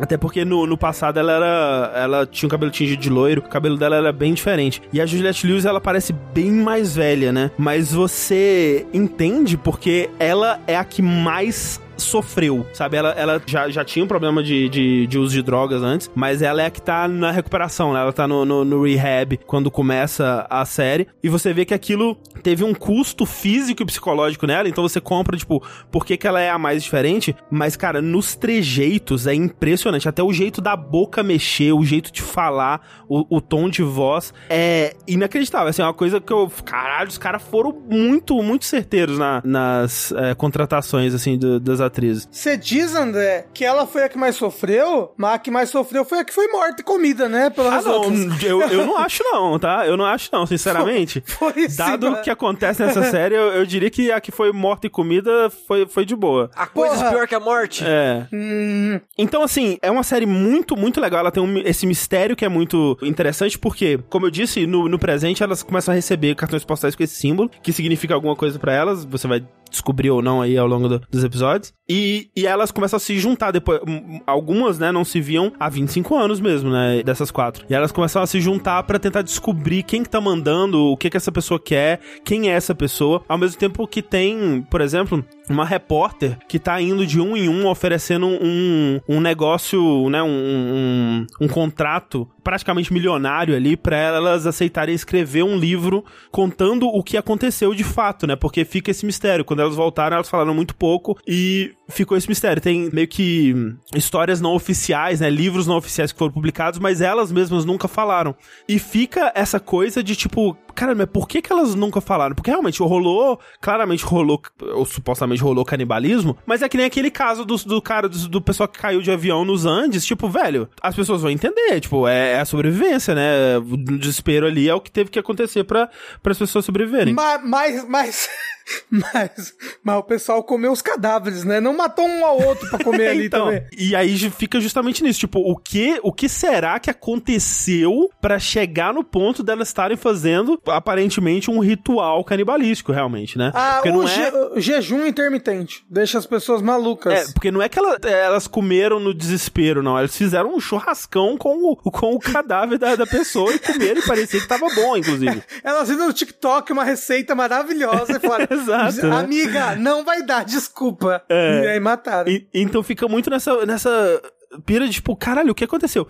E as personagens, elas são, elas são muito interessantes também, né? Você tem a, acho que a, a personagem mais fascinante, todas são muito legais, mas a- acho que a minha preferida é a Misty, né? Que no presente ela é interpretada pela, pela Christina Ricci, e a outra que o, o- a, a versão dela jovem é o clone, é impressionante, que é muito piroquinha da cabeça. Ela é muito piroquinha, porque quando. Isso é no primeiro episódio, né? Ou acho que é no, no começo do segundo. Quando o avião cai e tá todo mundo desesperado, uma cena que inclusive lembra bastante o, o começo de Lost, né? Aquela coisa do caos e as pessoas correndo e gritando e tal, de lá pra cá. Assim, eu já teria medo de só de ver essa cena aí, porque eu não gosto de avião que cai, não. Calma. É, pois é. Ela, a cena da queda do avião é bem desesperadora, inclusive. Ela já acorda pra um propósito maior, assim, tipo, é tipo o Loki, sabe, do Lost. Ela, tipo, caralho, a minha vida inteira eu estava preparado para esse momento. É isso daqui, caralho. Isso aqui é. Foi ela que começou com isso aí tudo. É. Eu tô até vendo. Foi ela que se, ela foi o coach da parada. Falou, então, agora a gente vai aproveitar a situação, gente, pra, né, levantar. Isso. E a, a complexidade do personagem dela é muito interessante, né? Porque ela é uma personagem que ela quer muito ser apreciada e ser querida e ser precisada. E ela quer ter essa conexão com, a- com, a- com as outras pessoas, mas de um jeito meio estranho, assim, sabe? Ela é. Ela, você não sabe do que, que essa personagem é capaz, né? E as outras, né? Elas têm relações é, muito interessantes também. Ver a, a- amizade ou não, né? O que era a relação delas antes e o que, que se tornou agora. E como essa relação tá se transformando também é muito interessante. A personagem que é a Juliette Lewis, né, interpreta, que é a, Juliette. a Natalie, isso daí, a Net, ela é muito trágica, assim, sabe? Ver o que aconteceu, ver desde, desde jovem, na verdade, né? Mas ver o, o que ela era, né? E as barreiras que ela colocou em cima dela e por que, que ela era daquele jeito. E ver ela aos poucos na, na floresta desenvolvendo novas relações e o que que essas relações se transformam, né? Presente também. É, é, uma, é uma personagem incrivelmente trágica e você quer ver as coisas dando certo pra ela, assim, e você torce muito por ela. Ao mesmo tempo, ela também não é exatamente uma das melhores pessoas do, do, do mundo. Essas quatro personagens, na verdade, elas são muito complexas nesse sentido, porque você torce por elas, mas você vê elas fazendo merda e você vê elas. Caralho, como que chegou a esse ponto, sabe? Então é, é muito interessante. Não acho que é, tirando esse, esse paralelo do, do, do avião caindo e das pessoas sobrevivendo, e, e um pouco de mistério, né? Ele tem, Tem, um. tem os dois tempos também. É, e tem os né? dois tempos, né? Tem essa coisa do, do, do flashback, flash forward, sei lá. Eu não acho que se deva ir querendo é, a- a ter a experiência de Lost, sabe? Eu acho que o Lost ele era mais e, e talvez seja algo bom pra Yellow Jackets, na verdade. Porque o Lost, ele, ele era muito sobre ficar jogando um mistério atrás do outro e uma pergunta atrás da outra. E esse ele faz um pouco isso, até de um certo ponto que tem essa cena inicial que eu falei, né? E quando você termina de assistir a temporada, você pode voltar pra essa cena inicial pra tentar entender ela um pouco melhor, talvez. Você fica já vendo coisas assim, cara, mas como é que eles vão fazer isso amarrar com isso? Como é que eles vão explicar esse mistério? Porque vai continuar, né, a história. Tem coisas que já são plantadas no começo da série que ainda não foram respondidas ao final da primeira temporada. E você já Ah. fica com aquela sensação de Lost, assim, de que tipo, porra, mas como é que eles vão fazer isso ser respondido do jeito que a história tá indo? Mas, Pera, pra isso acontecer, cara, vai ter que acontecer muita coisa aqui, vai ter que mudar muito o jeito que as coisas estão no momento pra, pra isso ser possível. E você sabe qual é, qual é o planejamento? Se vai. Está, sei lá, tá planejado três temporadas e vai acabar, ou não? Não, não. E até é, os próprios criadores da série, eles já deram entrevista que muito... Muitos dos mistérios também eles não sabem a resposta. Ai, então, que gostoso! nesse sentido, tem essa vibe bem Lost mesmo, né? É que tá todo mundo perdido, né, na produção. Mas ela, ela não me passou exatamente a. a- a- e, e talvez porque eu acho que nunca mais vai ter uma série como Lost, né? A experiência que a gente teve com Lost, que foi aquela coisa de é, acompanhar e, e ir em fóruns e discutir e tudo mais, eu acho que é difícil de ter hoje em dia. Mas não sei, os mistérios da série, elas, eles ficaram mais contidos pra mim dentro dela mesmo. Não tem nenhum mistério que eu fico mais.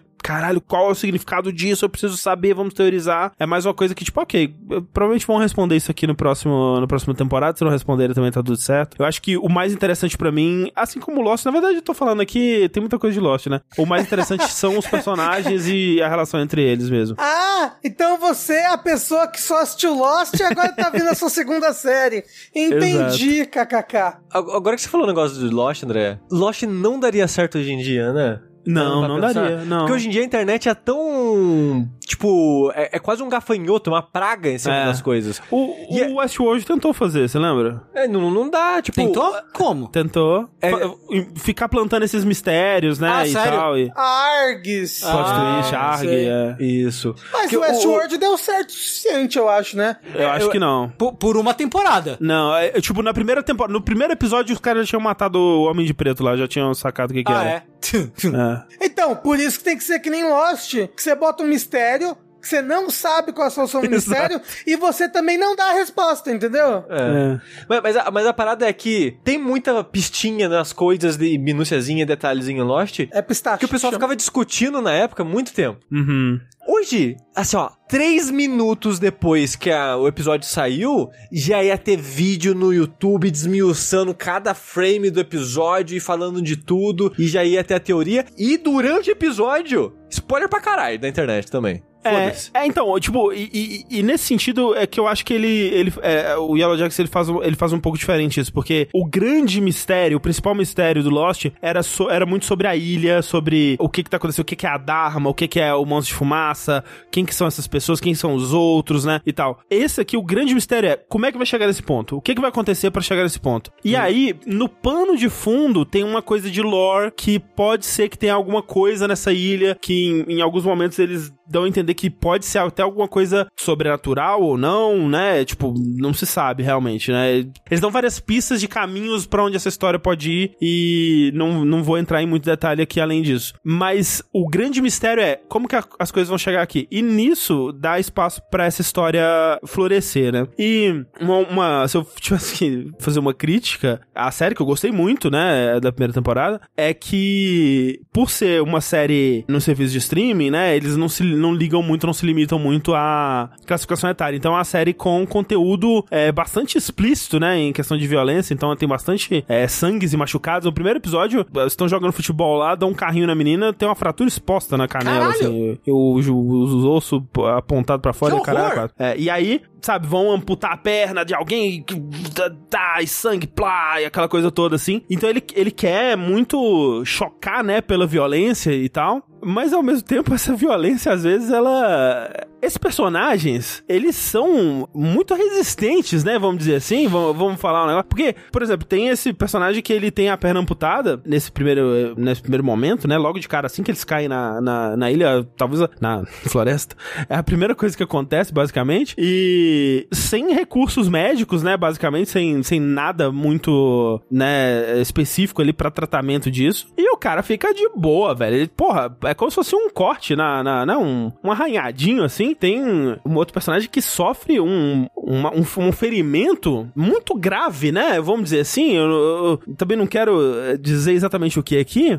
Mas é um personagem que sofre um puta ferimento desfigurador, assim. E quando vão tratar aí depois, parece que foi ah, um, um gato arranhou a cara do personagem e tá tudo certo. Que nem One Piece, passa, Que passa One a faixa. É, que nem One Piece. Exatamente. É, não, Não, é o- é que nem Evil Dead. O pessoal toma agulhada no olho. No... Ai, tá bem. Ai, gente, passou, desculpa.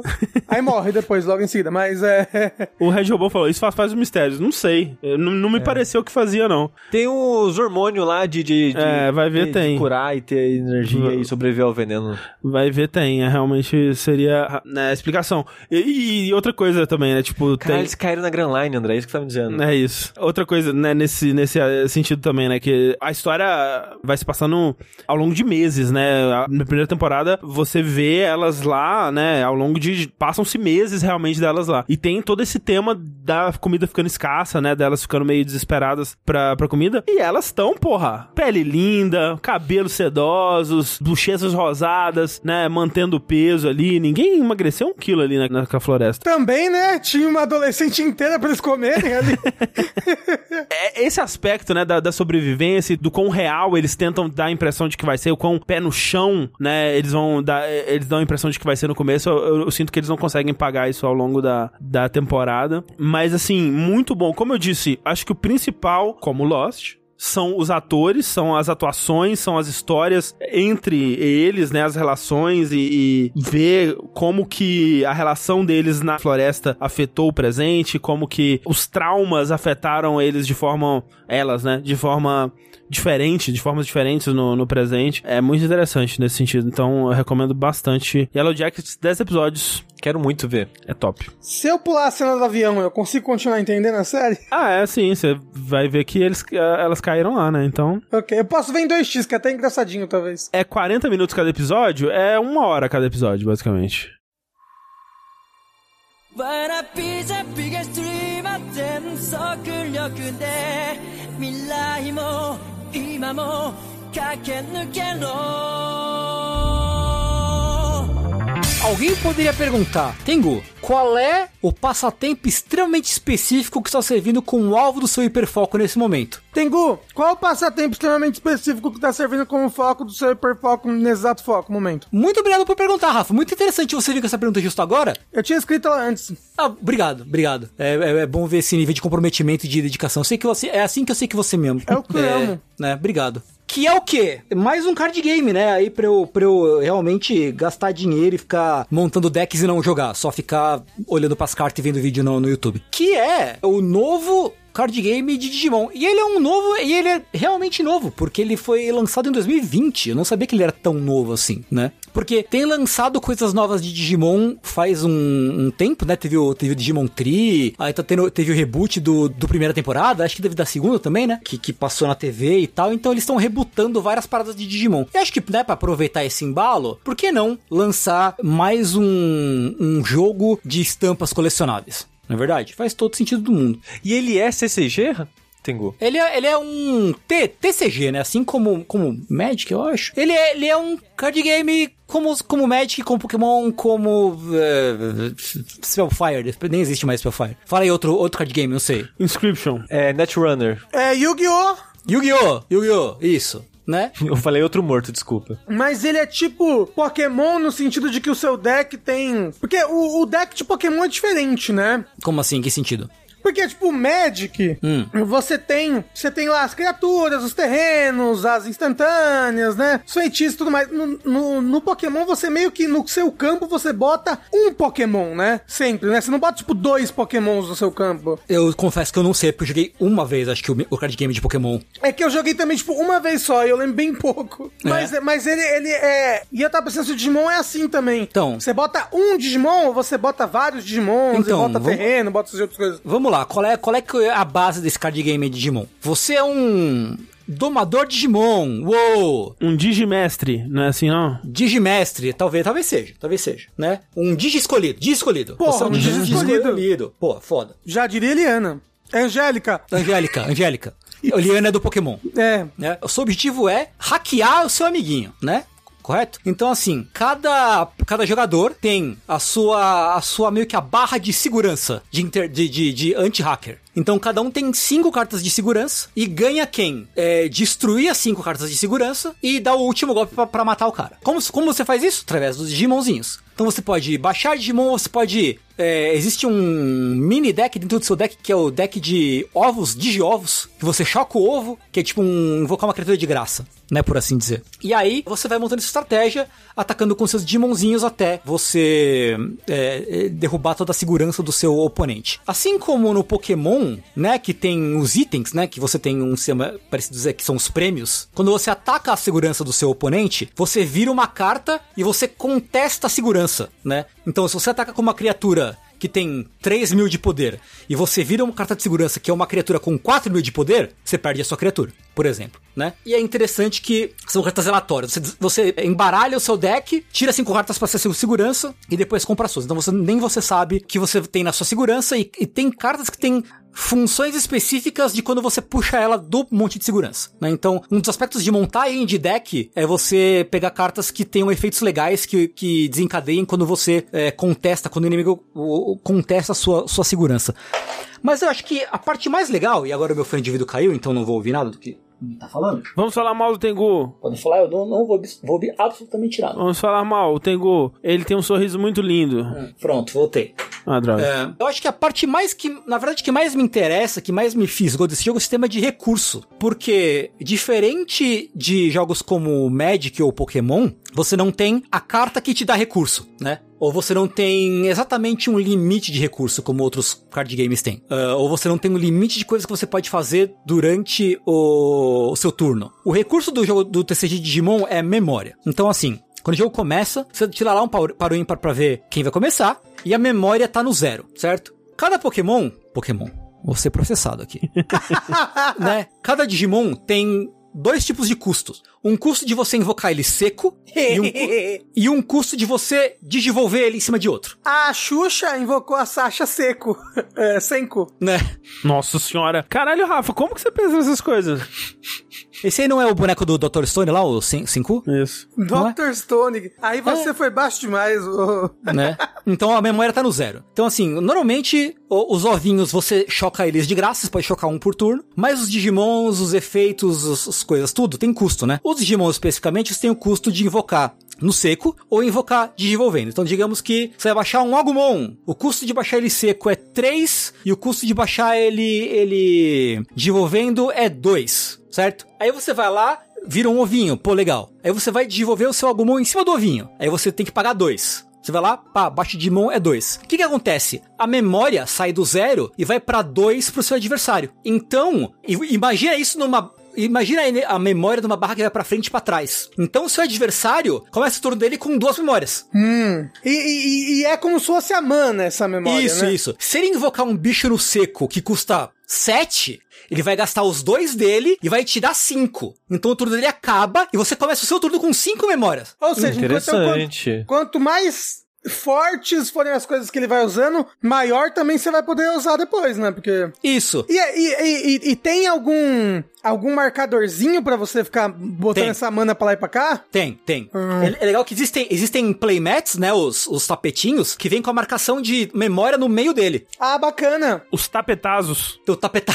É, tapetazo. E quando você co- compra o deck é, pré-pronto, né? O starter deck, ele vem com duas cartinhas que você encaixa pra fazer o medidor de, de memória. Ah, e importante dizer, você pode escolher acabar o seu turno quando você quiser, mas se você fizer isso, o turno, o, o oponente começa com três memórias no turno dele. Então, você sempre quer planejar o seu turno para dar uma memória, pra ele começar com uma memória só, né? E aí você tem efe- efeitos que dão memória, que tiram memória. Tem, tem, tem Digimon que, ah, quando ele ataca, você ganha uma memória. Ou quando ele morre, você tira uma memória do, do oponente, né? Então tem muito isso de você controlar o, o, o- a pilha de memória. E eu achei isso tão legal, sabe? Tão, tão inovador, assim, pra pra ser um recurso. Não só recurso funciona como elemento estratégico de você atacar o seu adversário, né? Como é um jogo que você não fluda de mana. Tipo, você sempre vai conseguir fazer alguma coisa. Mesmo que você vá dar vantagem pro oponente, você nunca vai morrer com carta que você não pode baixar na mão, né? Tudo depende de você, co- como você montar o deck ou, ou da sua estratégia na hora, né? Também. É, é bem interessante esse sistema da memória. Hum. E eu acho que o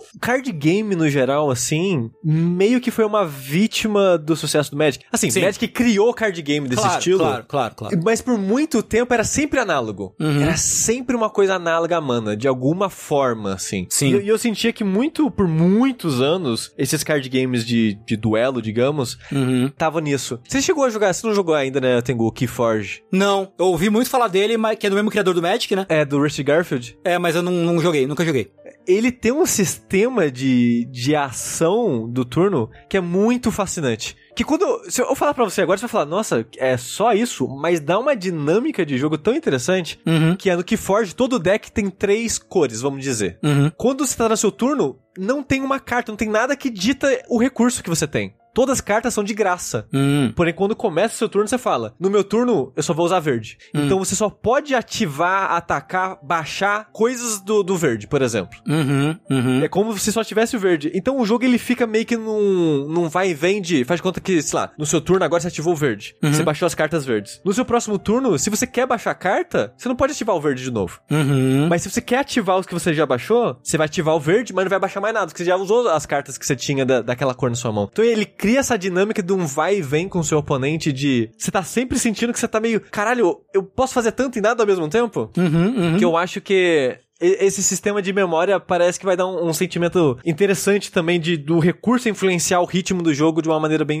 interessante e única, assim. É, eu, eu joguei algumas partidas com a Agnes e eu, eu senti que é muito ágil, assim. E as partidas são rápidas também. Pelo menos pelo que eu assisti por aí, pelo que eu joguei aqui em casa, as partidas, via de regra, são bem mais rápidas, porque você nunca fica turno sem fazer nada, né? E outra coisa, toda vez que você digivolve um Digimon, você compra uma carta. Então o dock roda muito mais rápido também. Uhum. O, o Digimon, ele também tem esse esquema de cores, então tem seis cores. Verde, vermelho, azul, amarelo, roxo e preto. Cada um com um arquétipo, né? O, o roxo, ele mexe muito com, com o lixo, que é o, chimi- o cemitério. O cemitério, né? O vermelho é mais agro. O amarelo tem coisa mais de controle, pelo que eu vi. O preto tem, é mais tribal e também tem muito card é, bloqueador, né? Que você pode usar pra bloquear, pra defender o seu... O seu stack de segurança. Como você define, já que a memória ela é agnóstica, né? Ela não tem uma cor específica. É, você só pode, por exemplo. Ela não acredita em Deus? Ela não acredita em Deus. É difícil, né? Isso. Não, agnóstico não é acreditar em Deus, é, é não... Não, não saber, não sabe se Deus existe, Isso. desculpa. É. Então, você, por exemplo, se você tem um efeito que é uma option. Uma option é uma, uma feitiço de Magic, né? É uma option. Você só pode baixar uma option verde se você tem um Digimon verde em campo. Você só pode baixar um treinador, que é um tipo um Planeswalker, vai. Um Ah. Tamer. Um Tamer. Só pode baixar um Tamer. Um Tai. Um, isso, o Tai. E eles são os treinadores do... Do desenho. Do desenho? Gosto. São. Daí Então, já ganhou, ganhou. Eu, eu tenho um deck preto, um roxo e um vermelho. O preto e o vermelho são o Tai. São dois Tais diferentes. Tem o Tai preto e o Tai vermelho. E o roxo é o Matt, né? Que é o carinha do. do... O conhecimento da lore Digimon acaba no Tai. No Tai e no Agumon. O Matt é o do Garurumon. O Matt é, É. o, o Matt é o Ken Entendi. do Ryu do, do Tai. Entendi, entendeu? entendi. Eu achei que match era coisa de Tinder. Também. Isso. Por- Por que não, né? Pode ser também, né? E aí, então, é assim que ele controla. Só pode baixar se você tem um Digimon daquela cor no, no campo. E aí tem cartas que são brancas, que você pode usar qualquer, pra qualquer efeito, como se fosse um artefato do, do Magic, né? E tem cartas que são meio a meio, cartas que tem, tem custos de duas cores, custos de... eh, enfim, dá pra você... Parece Magic. Né? Nesse, nesse sentido, ele parece Magic. O, o arquétipo das cores é, é tipo Magic, né? Só o vermelho ele é agro, igual Magic. Mas, tipo, o azul não é controle igual Magic, sabe? Hum. Azul é o quê? Eu não lembro agora qual é o arquétipo do azul. Mas as cores, elas são cores ou elas são elementos ou elas são, tipo, terreno? São, são cores, são, são cores, são cores. São cores, elas não tem nada ligadas a ela. Tipo, ah, Não tem nada associado a ela, é. ok. Tipo, coragem, né? Que Digimon tem os. É, né? Digimon tem, tem É. o- o- as emoções, né? aí. É, isso, isso. Mas não, não tem nada associado. Até onde eu vi, não tem nada associado a isso. Eu acho que o amarelo é mais controle, quando o Magic seria o azul. Preto, no Magic seria o cemitério, mas isso é coisa do roxo, no, no Digimon. Né? Então não são as mesmas. Não são as mesmas. eh, não é equivalente ao Magic. né? Você sabe se esse jogo ainda vive? Estão lançando expansões pra Tá, ele? Tá. Ele é novo, né? Ele é de 2020 e aparentemente... nossa. É, então, é novinho. No Japão ele tá bem, bem bombado. Parece que Estados Unidos também tá com sucesso legal. Ah, bombado Proble- de bom, bombado De bom, de bom, de bom, Ah, de bom. tá. Tá ce- E ele saiu em inglês, então? Saiu, tem em inglês também. Oh. Você comprou em japonês ou em inglês? Em japonês. Por quê? E aí vem o lado ruim da, da, da coisa. Que é pra mais ninguém conseguir jogar com você.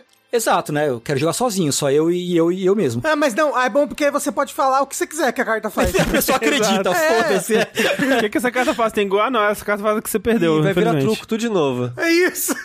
É. Então, qual é o problema? O grande problema do Digimon no momento? Só tem em inglês e japonês, ou seja, aqui no Brasil é só importando. E é meio caro, entendeu? O deck básico, o, um do- o mais recente vermelho que saiu, acho que ele tá, tá, tipo quase 300 reais, eu acho. Tá tipo. Tem, tem alguns que são 200. Não, tá 200. 200. Os mais antigos, acho que da primeira edição estão 300 agora, né? Aí os comprei- mais antigos estão mais caros. É, porque é mais raro, né? Aí fica mais caro. Ah, mas às vezes é mais defasado também, né? Tipo. É, eu não sei, si- si- sinceramente. Ai. Eu comprei os japoneses por 70 cada um. Porque 70 como Japo- dólares. Reais, reais, pelo amor de Ah, Deus, tá. né? No Mercado Livre. Imagina. Nossa, louco. Porque como é japonês e tem uma procura muito menor, os Aham. caras vendem mais barato, né? Aí eu falei, porra, tem um japonês aqui, tá num preço razoável, eu acho, pra um, pra um card game importado até. Acho que o Magic você vai achar por isso aí, mais ou menos, um pouco menos que isso, deck pronto.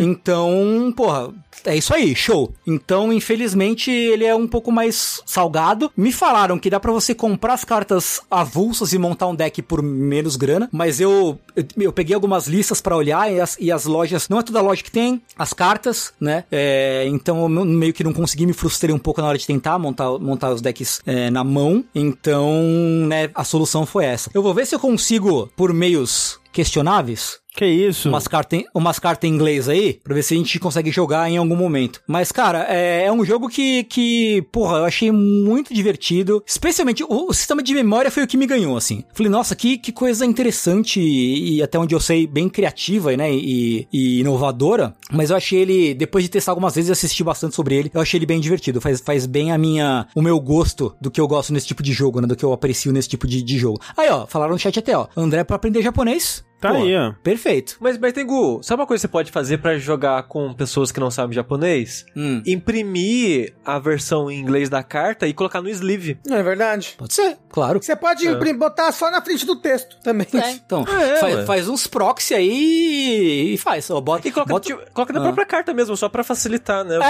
a leitura, pras pessoas. né? É. É. Ó, André, bota a impressora pra funcionar aí. Vou botar. Dito isso, o André pode aprender japonês com o Magic também, né? Que também Pode, Pode, opa. pode, pode. Ah, até eu, o André, pode aprender japonês é, estudando mais aquele filho da puta. Aquele André. filho da puta. André. É, o lado bom é que tem um jogo, entre aspas, aplicativo na Play, na Play Store, que é o tutorial do card game, pra, pra você jogar. Então, pelo menos aprender a mecânica você consegue, de graça. Hum, Em inglês. Em inglês, em inglês, né? legal, legal. Então dá, dá pra, dá, dá pra dar essa, essa experimentadinha aí antes, antes de realmente investir no bagulho. Você não fica triste que ele é um TCG, não, Tengu? Por em que sentido? Porque hoje em dia já tem outros sistemas, entre aspas, é, de carta que eu acho mais interessante. Tem aquele Living Card Game, Hum. que quando ele lança uma versão ou lança expansões, é o pacote inteiro. Você não compra. Ah. Ah, não, no set tem 100 cartas. Compra pacote e foda-se você aí pra Entendi. conseguir todas as cartas. Entendi. Nesses jogos, quando saem essas expansões, você compra uma caixinha que vem todas as cartas da expansão. Parece melhor, hein? É, não. Claro, claro. Mas você pode fazer isso com o Magic também. É, só que vai ser tipo 5 mil reais cada expansão que sai uma a cada dois meses. É, três meses, por favor. Amo esses jogos de carta, amo o Magic. Será que mas tem gente que faz isso? Faz, com certeza. Dúvida, tem É gente mesmo? que faz Com isso. toda é. certeza. Com Tem toda gente certeza. que vive de Magic, É André. mesmo? É. É, né? E, e tem gente que vive de vender o Magic pra essas pessoas que querem Exato. a É, bom, aí Ah, realmente é, ok, faz sentido, né? Mas o, eu prefiro. Eu, eu amo esses jogos de carta, mas é muito dinheiro. É Sim. muito dinheiro que vai. Aí eu prefiro esses. Não que não seja caro você acompanhar todas as expansões desses Living Card Games também, mas é menos. E tá tudo ali, sabe? Sim, sim, não, é mais, Então, é tipo- mais- é mais amigável, né? Mais acolhedor, é, mais, mais justo até. É, é ossos do ofício, né? É. É o preço que se paga, eu, eu acho, ou não. Literalmente é o preço que se paga, não é verdade? Literalmente. Pra jogar com Digimonzinhos. Então, sabe, quando, quando, quando for possível, a gente tenta jogar. jogar. Mas, Enquanto mas isso, Tengu, qual que é a Hum. sua opinião sobre o, o Digimon enquanto criatura digital do, do Digimundo? Cara, a maioria é mais feio que brigar com a mãe por causa de mistura, assim. Não é? É feio, sim. É. Concordo. Tem Sim, um é outro que feio. salva, né? Aquele cacto é legal. Mas os do. Não, os protagonistas sempre são bonitos. Não, mas Não, aí ele tem- vira um anjo heavy metal e fica muito feio. Não, mas, porra, anjo heavy metal é legal pra caralho, vai. Não, é um, mas não, é um Não. anjo heavy metal legal. Não, tem vários anjos heavy metal bem legal. Todas as evoluções do, do, do porco com asas são maravilhosas. Até que ele vira um cavalo.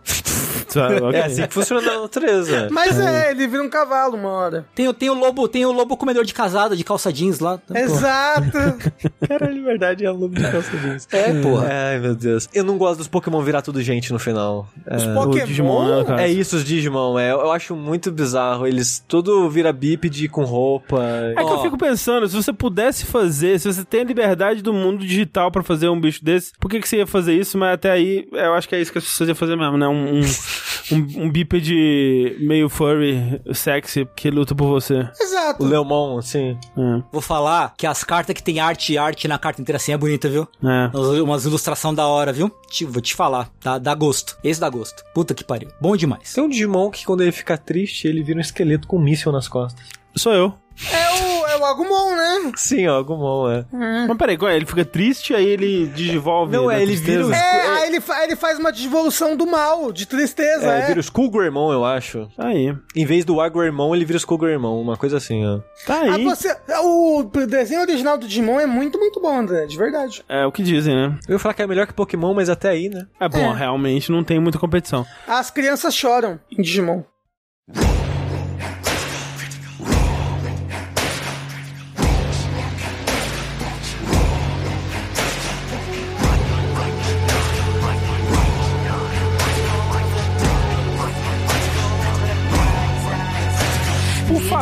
Desenho, Sushi, você quer puxar o último assunto aqui ou eu puxo? Eu posso puxar, porque eu Puxa. acho que você vai ter mais o que dizer, então eu finge que eu tenho o que dizer puxando o Vox Machina. The Legend of Vox Machina. Ou, ou The Legend pequenininho na fonte, Vox Machina 15 vezes É porque tem maior, outras né? coisas Vox Machina, né? Então. Não, é o que eu posso fazer. É o nome do negócio, é The Legend of Vox Machina. É tipo The Legend of Zelda. Isso. Tem Zelda, se você fala só Zelda, a pessoa vai achar. Ah, pera, é o Zelda The Wand of Gamelon, do Philip CD. Exatamente.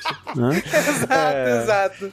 Que é a animação aí do pessoal do Critical Role, né? Da primeira temporada do Critical Role. Que eles fizeram a campanha pro Kickstarter há uns, que, quatro anos, sei lá quantos anos É, atrás. me dá a aí. impressão que foram uns quatro, é. Que eles arrecadaram muito dinheiro. Muito com dinheiro. Vários caminhões de dinheiro. E ainda assim fizeram parceria, né? Com outras... Sim. É, entidades aí pra poder aumentar ainda mais o orçamento da animação. É que ah, originalmente ia ser um especial animado, né? Ia ser tipo um episódio, e aí à medida que foi crescendo o projeto, virou uma temporada, né? E aí foram acrescentando mais coisas e mais coisas. E eles estão lançando em levas, né? Por enquanto saiu os três primeiros episódios. Uhum, uhum. Você sabe quantos vão ser no total?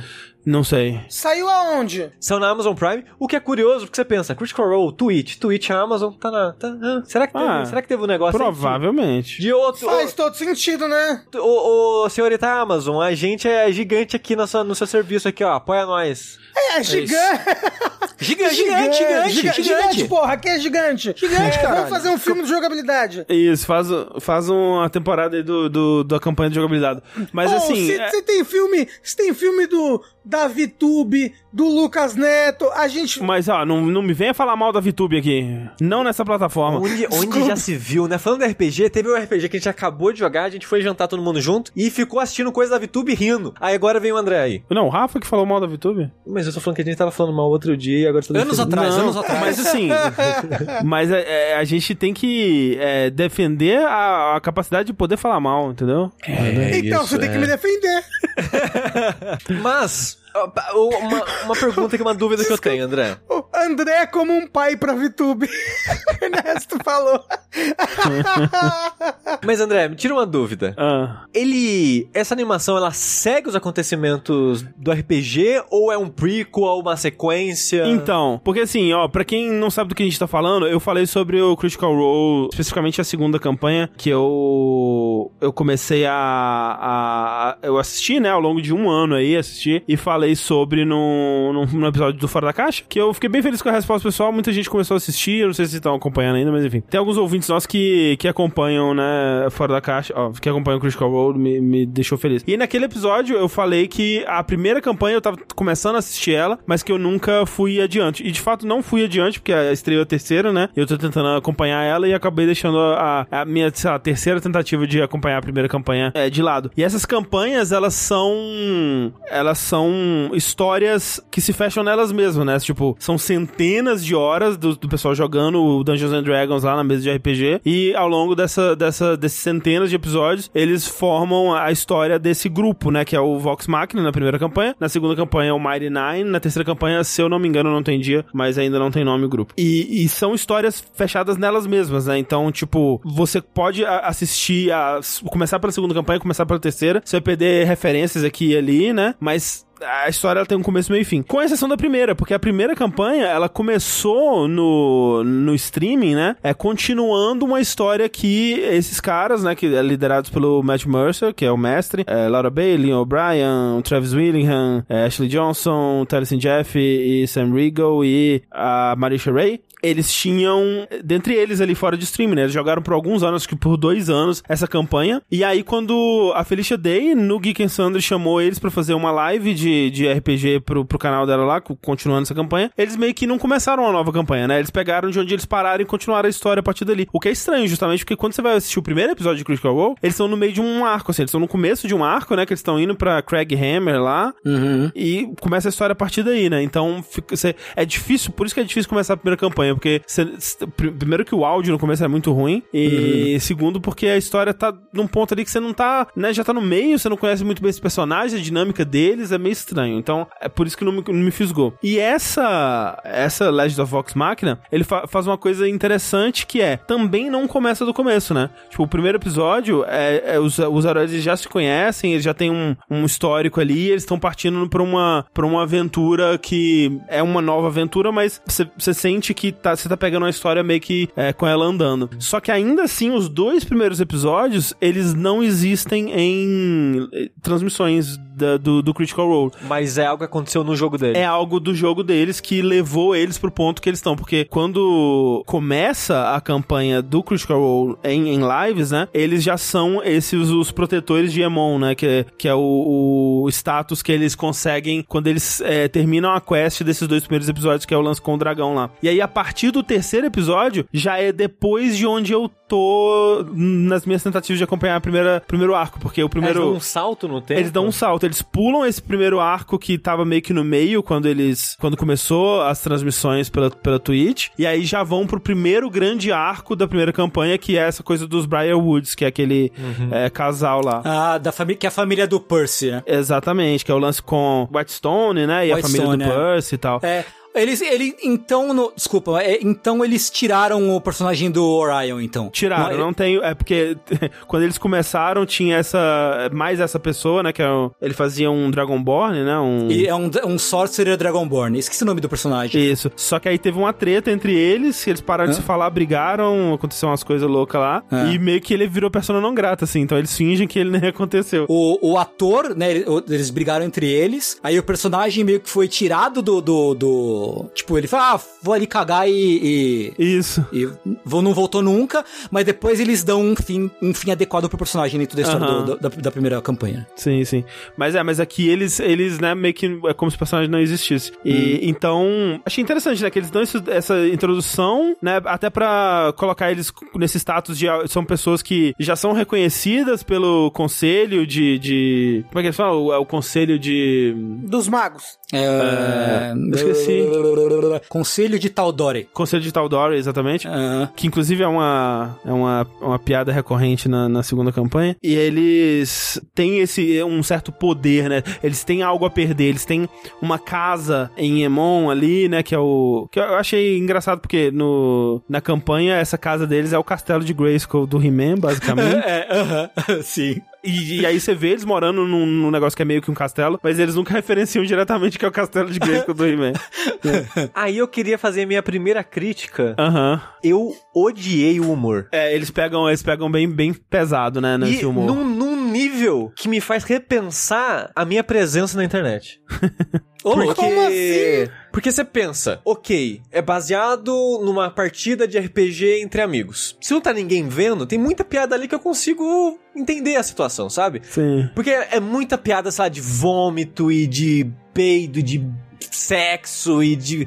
Piada merda. É, fala palavrão, É, tipo, pinto. tirei o pinto, ah, pff, ah, vomitei. ah, É. É Nossa, gente. tô- estou tão bêbado. ah. É isso. É, e, nossa, é assim, o tempo todo. Não é tipo, ah, teve uma piadinha aqui. Não, é o É, é- tempo todo. É a vírgula, né, de tudo que tá acontecendo, É. assim, basicamente, é. E eu achei muito chato isso, muito chato. E o que me faz repensar é que a gente vê muita piada de pinto, e tipo, tá na hora de parar, né? É, então, mas é, mas é um pouco isso mesmo, porque... Mas assim, mas a gente não faz mais tanta piada de pinto, não. Ah, faz, Eu acho que a gente faz bem pô, não. faz bastante. Faz bastante. todo Não. episódio eu acho que tem uma piada de Não, pinto. mas uma piadinha de pinto aqui a colar, gente, tudo bem. Mas então, mas é aí que tá, porque o... o- Porque é, é algo que não sai das nossas cabeças. Agora, uma uma piada de pinto por minuto, ah, às vezes é demais. Ainda mais pra algo que é roteirizado. Aqui, gente, a gente tá só conversando, né? E acaba saindo um pinto ou outro. Mas aí que tá o lance, porque eu tava tentando assistir, eh, eu tava tentando ver essa série do, do- dos olhos de alguém que não acompanha a mesa, né, de, de, de RPG. E por esses olhos, eu, tipo, essa cara, eu ia, eu ia odiar isso aqui. Eu ia odiar. Eu, eu tô curioso pra saber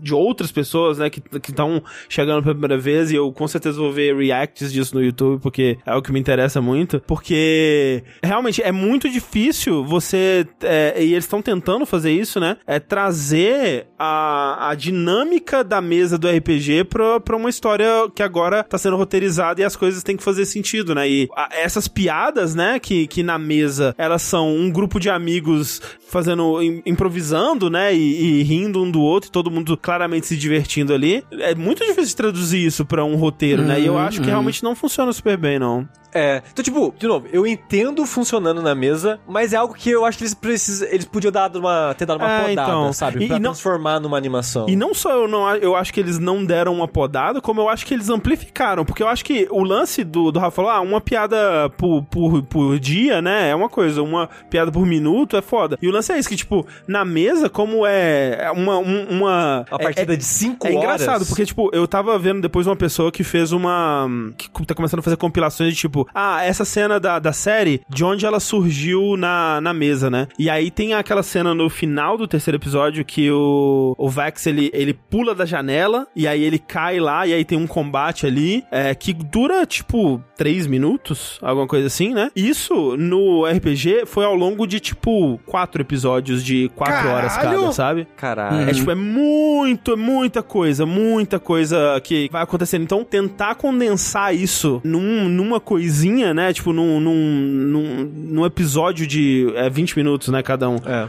Eu acho que eles perderam a mão nesse sentido, né? De tentar colocar todos os momentos memoráveis ali que aconteceram e tudo mais. Eu acho que eles perderam a mão nesse sentido mesmo. Eu acho que tinha que ter é, diminuído um pouco e eu acho que eles aumentaram, na verdade. É. E outra coisa que eu achei estranho é que isso, é menor. Foi só uma estranheza, não foi um incômodo igual o humor, que é tão presente. É que quando você tá jogando RPG, tu faz de conta que, sei lá, o grupo se dividiu. Aí foi cada um pra um lado fazer alguma coisa e acontece alguma coisa, a gente resolve se juntar. Aí a gente vira pro mestre e fala: Ah, não, beleza, então vamos avançar o tempo, a gente já se encontrou. Uhum. E tem uns cortes desse na animação que não faz muito sentido pra Aham, mim, sabe? De tá eu e o André aqui conversando, corte pro lado, já tá todo mundo aqui. E meio que não tem uma passagem de tempo, não tem uma transição, é só tipo, cortou pra, como se o grupo tivesse junto o tempo todo. Eu achei muito estranho. Eu acho que. Eu lembro de dois episódios. No primeiro episódio tem isso, eu acho que no terceiro episódio tem isso. Eu achei muito estranho. Não sei se é pra dar essa dinâmica do RPG, se é porque tá corrido, porque era pra ser, era pra ser engraçadinho, eu não sei. Mas ele tem uma dinâmica de edição assim que eu achei meio estranha. Às Uma vezes. coisa que eu senti também é, é que você consegue ver claramente a- a- onde estão as rolagens de dados, assim, sabe? Tipo, ah, ok, ele rolou o dado aqui e isso aconteceu e por isso que isso aconteceu. É, tipo, é, é- é estranho, assim. Eu não sei se eu tô também pensando além do que eu pensaria normalmente, porque eu sei de onde vem a origem, né, e tal. Mas tá rolando isso também. Eu tô, eu tô achando estranho em alguns momentos, mas assim, pra mim, o, o fascínio de ver essa história, por mais que da- seja da campanha 1, né, e eu não, eu não conheço tanto assim, mas eu conheço o suficiente, eu peguei muita coisa por osmose. E, e tem muita coisa da campanha 2 também, que até tá sendo referenciado aí, né. Tem uma. Eu acho que, né, tem, tem momentos assim, tipo, quando eles estão na, na loja do, do Gilmore lá e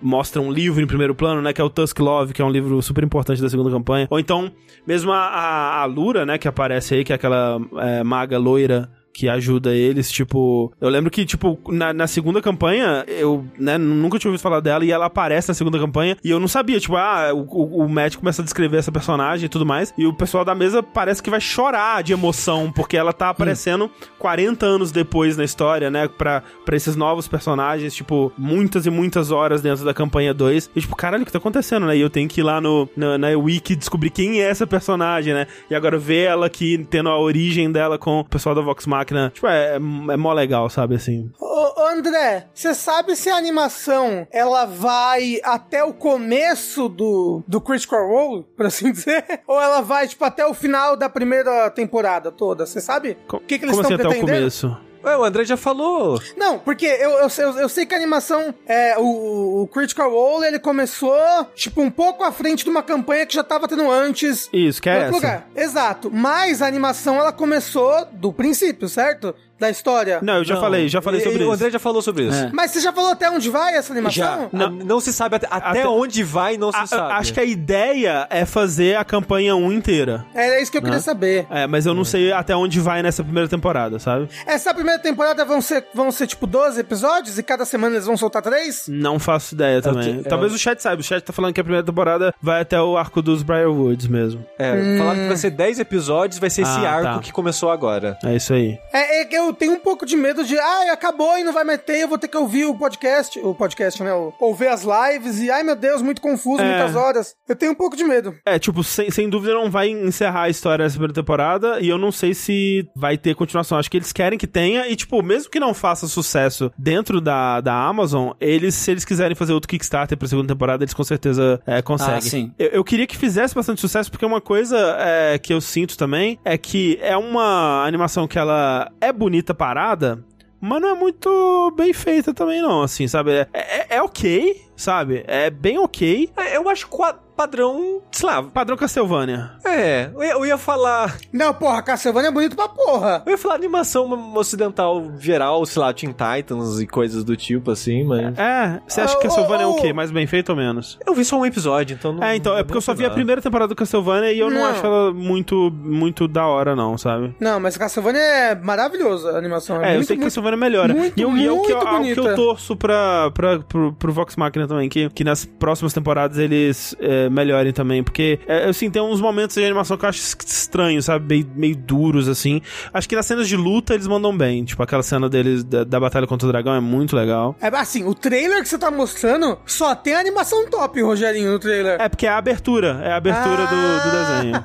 A abertura é muito foda mesmo, a abertura é muito foda. Entendi, ok. É, é foda, porque eu sei que as pessoas amam. Quem, quem consegue se dedicar pra acompanhar, gosta muito. Uhum. Mas deixou uma impressão tão ruim pra mim esses episódios que eu, eu não sei se eu vou querer continuar, não, pra ser É sincero, justo, é. assim.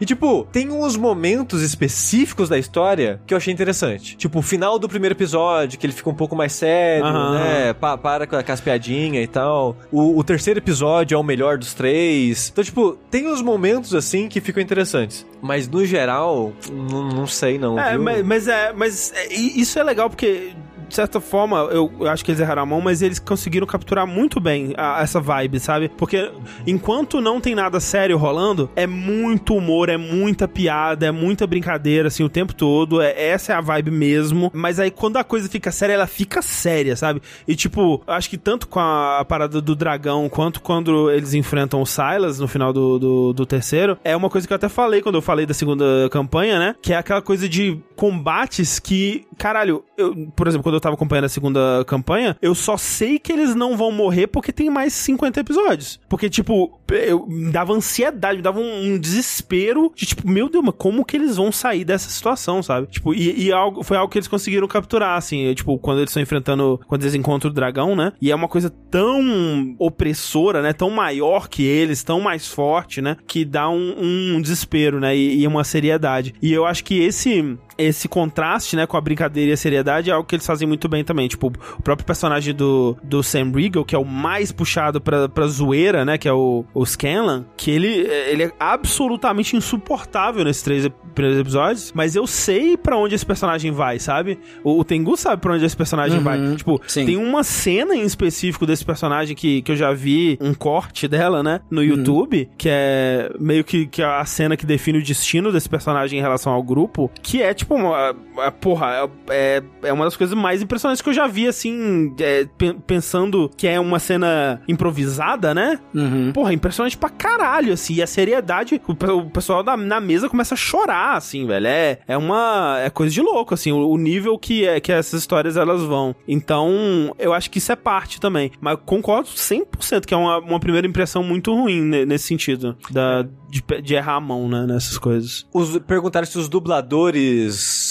são o elenco original mesmo. E são. São, e é interessante porque o Matt Mercer, né, é- tipo, cada, cada personagem faz a sua voz, e o Matt Mercer, como mestre, ele faz a voz do resto, né? Então, é personagem é, masculino, feminino, neutro, criança, adulto, velho, é, o, o Matt Mercer faz, né, tipo, animal, é, dragão, urso, sei lá, ele faz tudo, né? E é, e é um, dos, um, um dos chamarizes, né? Um do- da- das coisas como ele é talentoso pra fazer todo tipo de voz. Mas aqui, eles tentaram é, diversificar bastante, né? Então eles chamaram muitas, muitos atores, né, pra participar e tem até participações bem especiais, né? Tipo aquele aquele soldado, né, que se revela enfim, alguma coisa é, no, no, no final do segundo episódio. Ele é dublado pelo David Tennant, Olha do, aí. do, do Doctor Who lá. E o Matt Mercer em si, ele pega alguns personagens ainda, né? Então, por exemplo, o Silas Blackwood, que é o, o vilão, ainda é ele. E você consegue ver ele espalhado. É, ele é por alguns alguns NPCs outros. já. É, né? exato. Porque como tava vendo na Amazon, quando você pausa, Isso. mostra os dubladores da cena, né? Sim, sim. Aí tava ele lá e era tipo, pescador. Sim. Então, gostei, assim. Então, estão chamando bastante, é, tanto amigos, né? Tem a, Felicia Day participando também, como fazendo umas pontas em, em uns lugares, assim, como outros dubladores famosos e até, tipo, amigos que participavam fazendo outros personagens na mesa, né? Como convidados especiais, é, recorrentes. Eu já vi eles aparecendo algumas vezes nos primeiros episódios, assim. E tá sendo muito legal acompanhar pra, pra ver mais desse, desse grupo que eu não acompanhei ainda. E tá me dando vontade de voltar lá e de vez, né, assistir a primeira campanha. Eu acho que eles miraram num lugar, numa ambição, num sentimento que eles queriam. E eles acertaram. eu não sei se a ambição era correta, sabe? Porque que nem várias críticas que eu fiz, é, é porque, tipo, é uma mesa RPG. Aham. Tipo, os cortes estranhos, o humor, a história já tá meio que avançada, assim, porque uma coisa que. Tá achando que são três episódios, né? O que são três episódios, né? É porque, por exemplo, a, a personagem da. Da Ellie, a dubladora, né, que faz a Ashley Ellie. Johnson. Ashley Johnson. Que é a Pike. A personagem dela tá passando por um, por um momento ali da vida de clériga dela. Coisas estão acontecendo. Eu não sei o que. Aparentemente, quem sabe, sabe. Não, mas eu, eu acho que Sabe? não é pra tá claro ainda não, Não. mesmo. Ela só tá, ela tá perdendo o contato, né, com a, Com a fé. com a divindade dela, É. mas a gente não sabe mesmo. É porque. não foi explorado ainda. Porque eu sinto que tem vários pontos, assim, dos personagens que eles estão, obviamente, vivendo a vida deles, coisas estão acontecendo e você não sabe. Então, tipo, até o, o, o carinha lá que vai ser o foco, aparentemente, desse arco. O Percy. Às vezes ele age de um jeito que pra mim parece exagerado. Pro personagem, provavelmente, certamente não vai ser, sabe? Mas eu fico meio, nossa, né? As coisas tão, tão indo que tão indo, né? Nossa. É que o Percy, ele é, ele é trevoso, né? Ele é... Ele é Ed Boy, assim. Ele é muito Ed, é. É, aí, aí Todo eu- personagem do. Tipo, é- nem todo, né? Mas é, é o, o tipo de personagem que o, o Taliesin gosta de fazer, né? Faz, é, é sim. É. Aí, aí, tento, tipo, eu acho que se você tivesse mais familiarizado com esses personagens, as decisões, as coisas fariam mais sentido. É, eu acho que tem um pouco disso mesmo. É. É, mas. E eu vendo de fora, eu fico só meio. "Ah". Mas, de novo, é porque eles queriam algo muito específico. É, então, mas ao mesmo tempo eu acho que eles. Ele, eu quero saber, eu quero ver mais, assim, pessoas que não fazem ideia do que que é e assistindo e vendo o que que essas pessoas acham. Porque, realmente, pra mim, tentando ver por esses olhos, me deu uma má impressão. Mas eu acho que pro fã de, de Critical Role vai funcionar. Sim, sim, eu acho que total É. sim. E, e assim. Talvez eu termine, vai ser 10 episódios, né? Vamos, vou ver que a Thalissa, se ela anima a terminar e tal. Uhum. Talvez ao longo desses 10 episódios eu já fique familiarizado o suficiente Talvez, pra né? já estar, né, junto com os personagens na história. Uma coisa que é legal, que eu vou tentar lembrar de postar no nosso grupo lá, essas montagens com as, as cenas do RPG e né, as- ah, essa cena aqui do, do, do- da série, de onde ela veio, né, e mostra a cena do Tem RPG. comparativos já, essas É, coisas? sim, tem alguém, tem pessoas fazendo, pegando a cena, né, dando editado e mostrando como que ela, como que elas se comparam, né, com a, com a cena é, do, da série, que eu achei bem legal. Mas é isso. Esse é o Legend of Fox Máquina. Tengu, você que gosta tanto, tem vontade de assistir? Eu tenho, tenho. Sim, vou assistir, não sei, algum dia talvez eu assista. Mas eu tenho, eu tenho vontade sim. Que eu gosto muito, eu, eu tenho, eu assisti mais a primeira campanha do que a segunda. Então eu tenho, eu tenho um, um apreço e eu vi é, o, o- em tempo real o fim da primeira campanha, né? Aham. Que foi, que foi muito emocionante. Então eu que- quero sim, eu gosto muito desses personagens e, e tal. Então eu gostaria bastante de, de ver sim. Ô, Tengu, uma coisa que eu tenho vontade é esperar acabar pra assistir. Você acha uma boa? esperar, aí- esperar acabar essa primeira temporada pra depois assistir. Cara, assim, depende. Tipo assim, eu prefiro assistir um por semana. É, eu Ah. também. Ou, ou, sei lá, três por semana, né? Do É, jeito que eles entendeu? estão mos- É, soltando. pou- poucos. Tipo, eu não, eu não sou de, de binge watch, não. É, eu também não. Eu também não, né? Pô, só eu sou de binge watch, então. Ah, Ok, É que você é zoomer, né? você é jovem, Rafa, isso já foi estabelecido. é verdade. É. Mas só o meu espírito, porque o corpo já morreu faz tempo. Já. É, mas é isso, gente. É, esse foi mais um episódio do Fora da Caixa, olha só, que coisa bonita. Uau! O que, que é binge watching? É, é pegar uma série e assistir todos os episódios de uma vez. Aí, aí ele vai responder, mas isso não é normal? Isso não chama assistir série? É, Inclusive saiu uma, uma notícia interessante, porque. O Olavo de a- Carvalho morreu? Ah, é verdade, bem é interessante. verdade. É, e, e o Olavo comemorou. Caveirinha. é, que tá saindo o Jojo agora só na Netflix, né? É exclusivo da Netflix. Ah, é verdade, sim. sim. Exclusiva a parte nova. Que loucura, né? Sim. E aí eles lançaram, tipo, acho que 12 episódios de uma vez na Netflix, né? E esse formato de lançar um, um ba- bagulhão de uma vez tá fazendo, fez diminuir o interesse pela série, na verdade. É, né? Porque você. Normalmente, um por semana, a série fica sendo falada por muito É. mais tempo, né? É, É, sim. sim. Sim. Sim. Antes tinha toda. Tinha a Jojo Feira, né? Caralho, hoje tem Jojo, puta que pariu, não sei o quê. Era um evento, né? Agora é meio que tipo, ah, pff, toma lá. Saca? Então diminuiu o interesse de, de modo geral por Jojo por causa dessa, dessa coisa do binge watching da Netflix aí. É, eu, eu queria que parasse com essa merda aí, eu, queria. também. Porque realmente eu, eu sinto que as coisas elas surgem e desaparecem, né? Tipo, E, e também fica meio que um. Pra mim, fica uma enxurrada que eu não quero nem chegar perto, sabe? é, é, é tanta Por- coisa, né, É, Netflix. porque é, sai muita série e tá inteira. Tá tipo. e- e- em vez de tipo, ah, saiu uma série nova, só um episódiozinho, vamos ver qual é que é. É, então, essa coisa do Critical Role é, é, foi meio que, tipo, ah, são só três, eu consigo ver três episódios. Vamos ver É, aqui. então. Ai, mas aí acaba. Aí É isso, acaba, semana não, que vem tem Aí mais. você mas aí- aquieta o cu! Aquieta o cu e espera uma Ah, semana! não, nem, Aí nem semana que aquieta o vem, cu. semana que vem eu esqueço. Não é nem aquieta o cu, é tem tantas outras coisas pra ver e pra fazer. Não, que aí chega, chega, chega na semana seguinte eu já esqueci. Aí eu esqueci de assistir. Aí de repente passaram 20 semanas e você fala, caralho, aí eu volto e vejo tudo de uma vez. É a mesma merda, só que eu tenho que esperar. Bom, então aí realmente é um problema grave. Nossa, a- a- a- eu hoje em dia eu assisto mais anime do que série, porque eu pego um anime que tá saindo e vejo um episódio É, por semana. então, é bem melhor. muito mais Ah, fácil eu ver 20 minutos por semana do que ter a pressão de, cara, já tem uns 12 episódios, todos de uma hora. É, não. Foda. Foda. Foda também foi esse episódio do, do Fora da Caixa. Um episódio foda. Foda, fo- foda é vocês serem tudo velho. Velho paia. Seus velho paia. E enquanto eu continuo sendo um velho paia, eu sou o André Campos. Eu sou o velho pai. Eu sou o novo paia. Aí minhas costas. E até a próxima, gente. Um beijo. Tchau, tchau. Tchau! Tchau!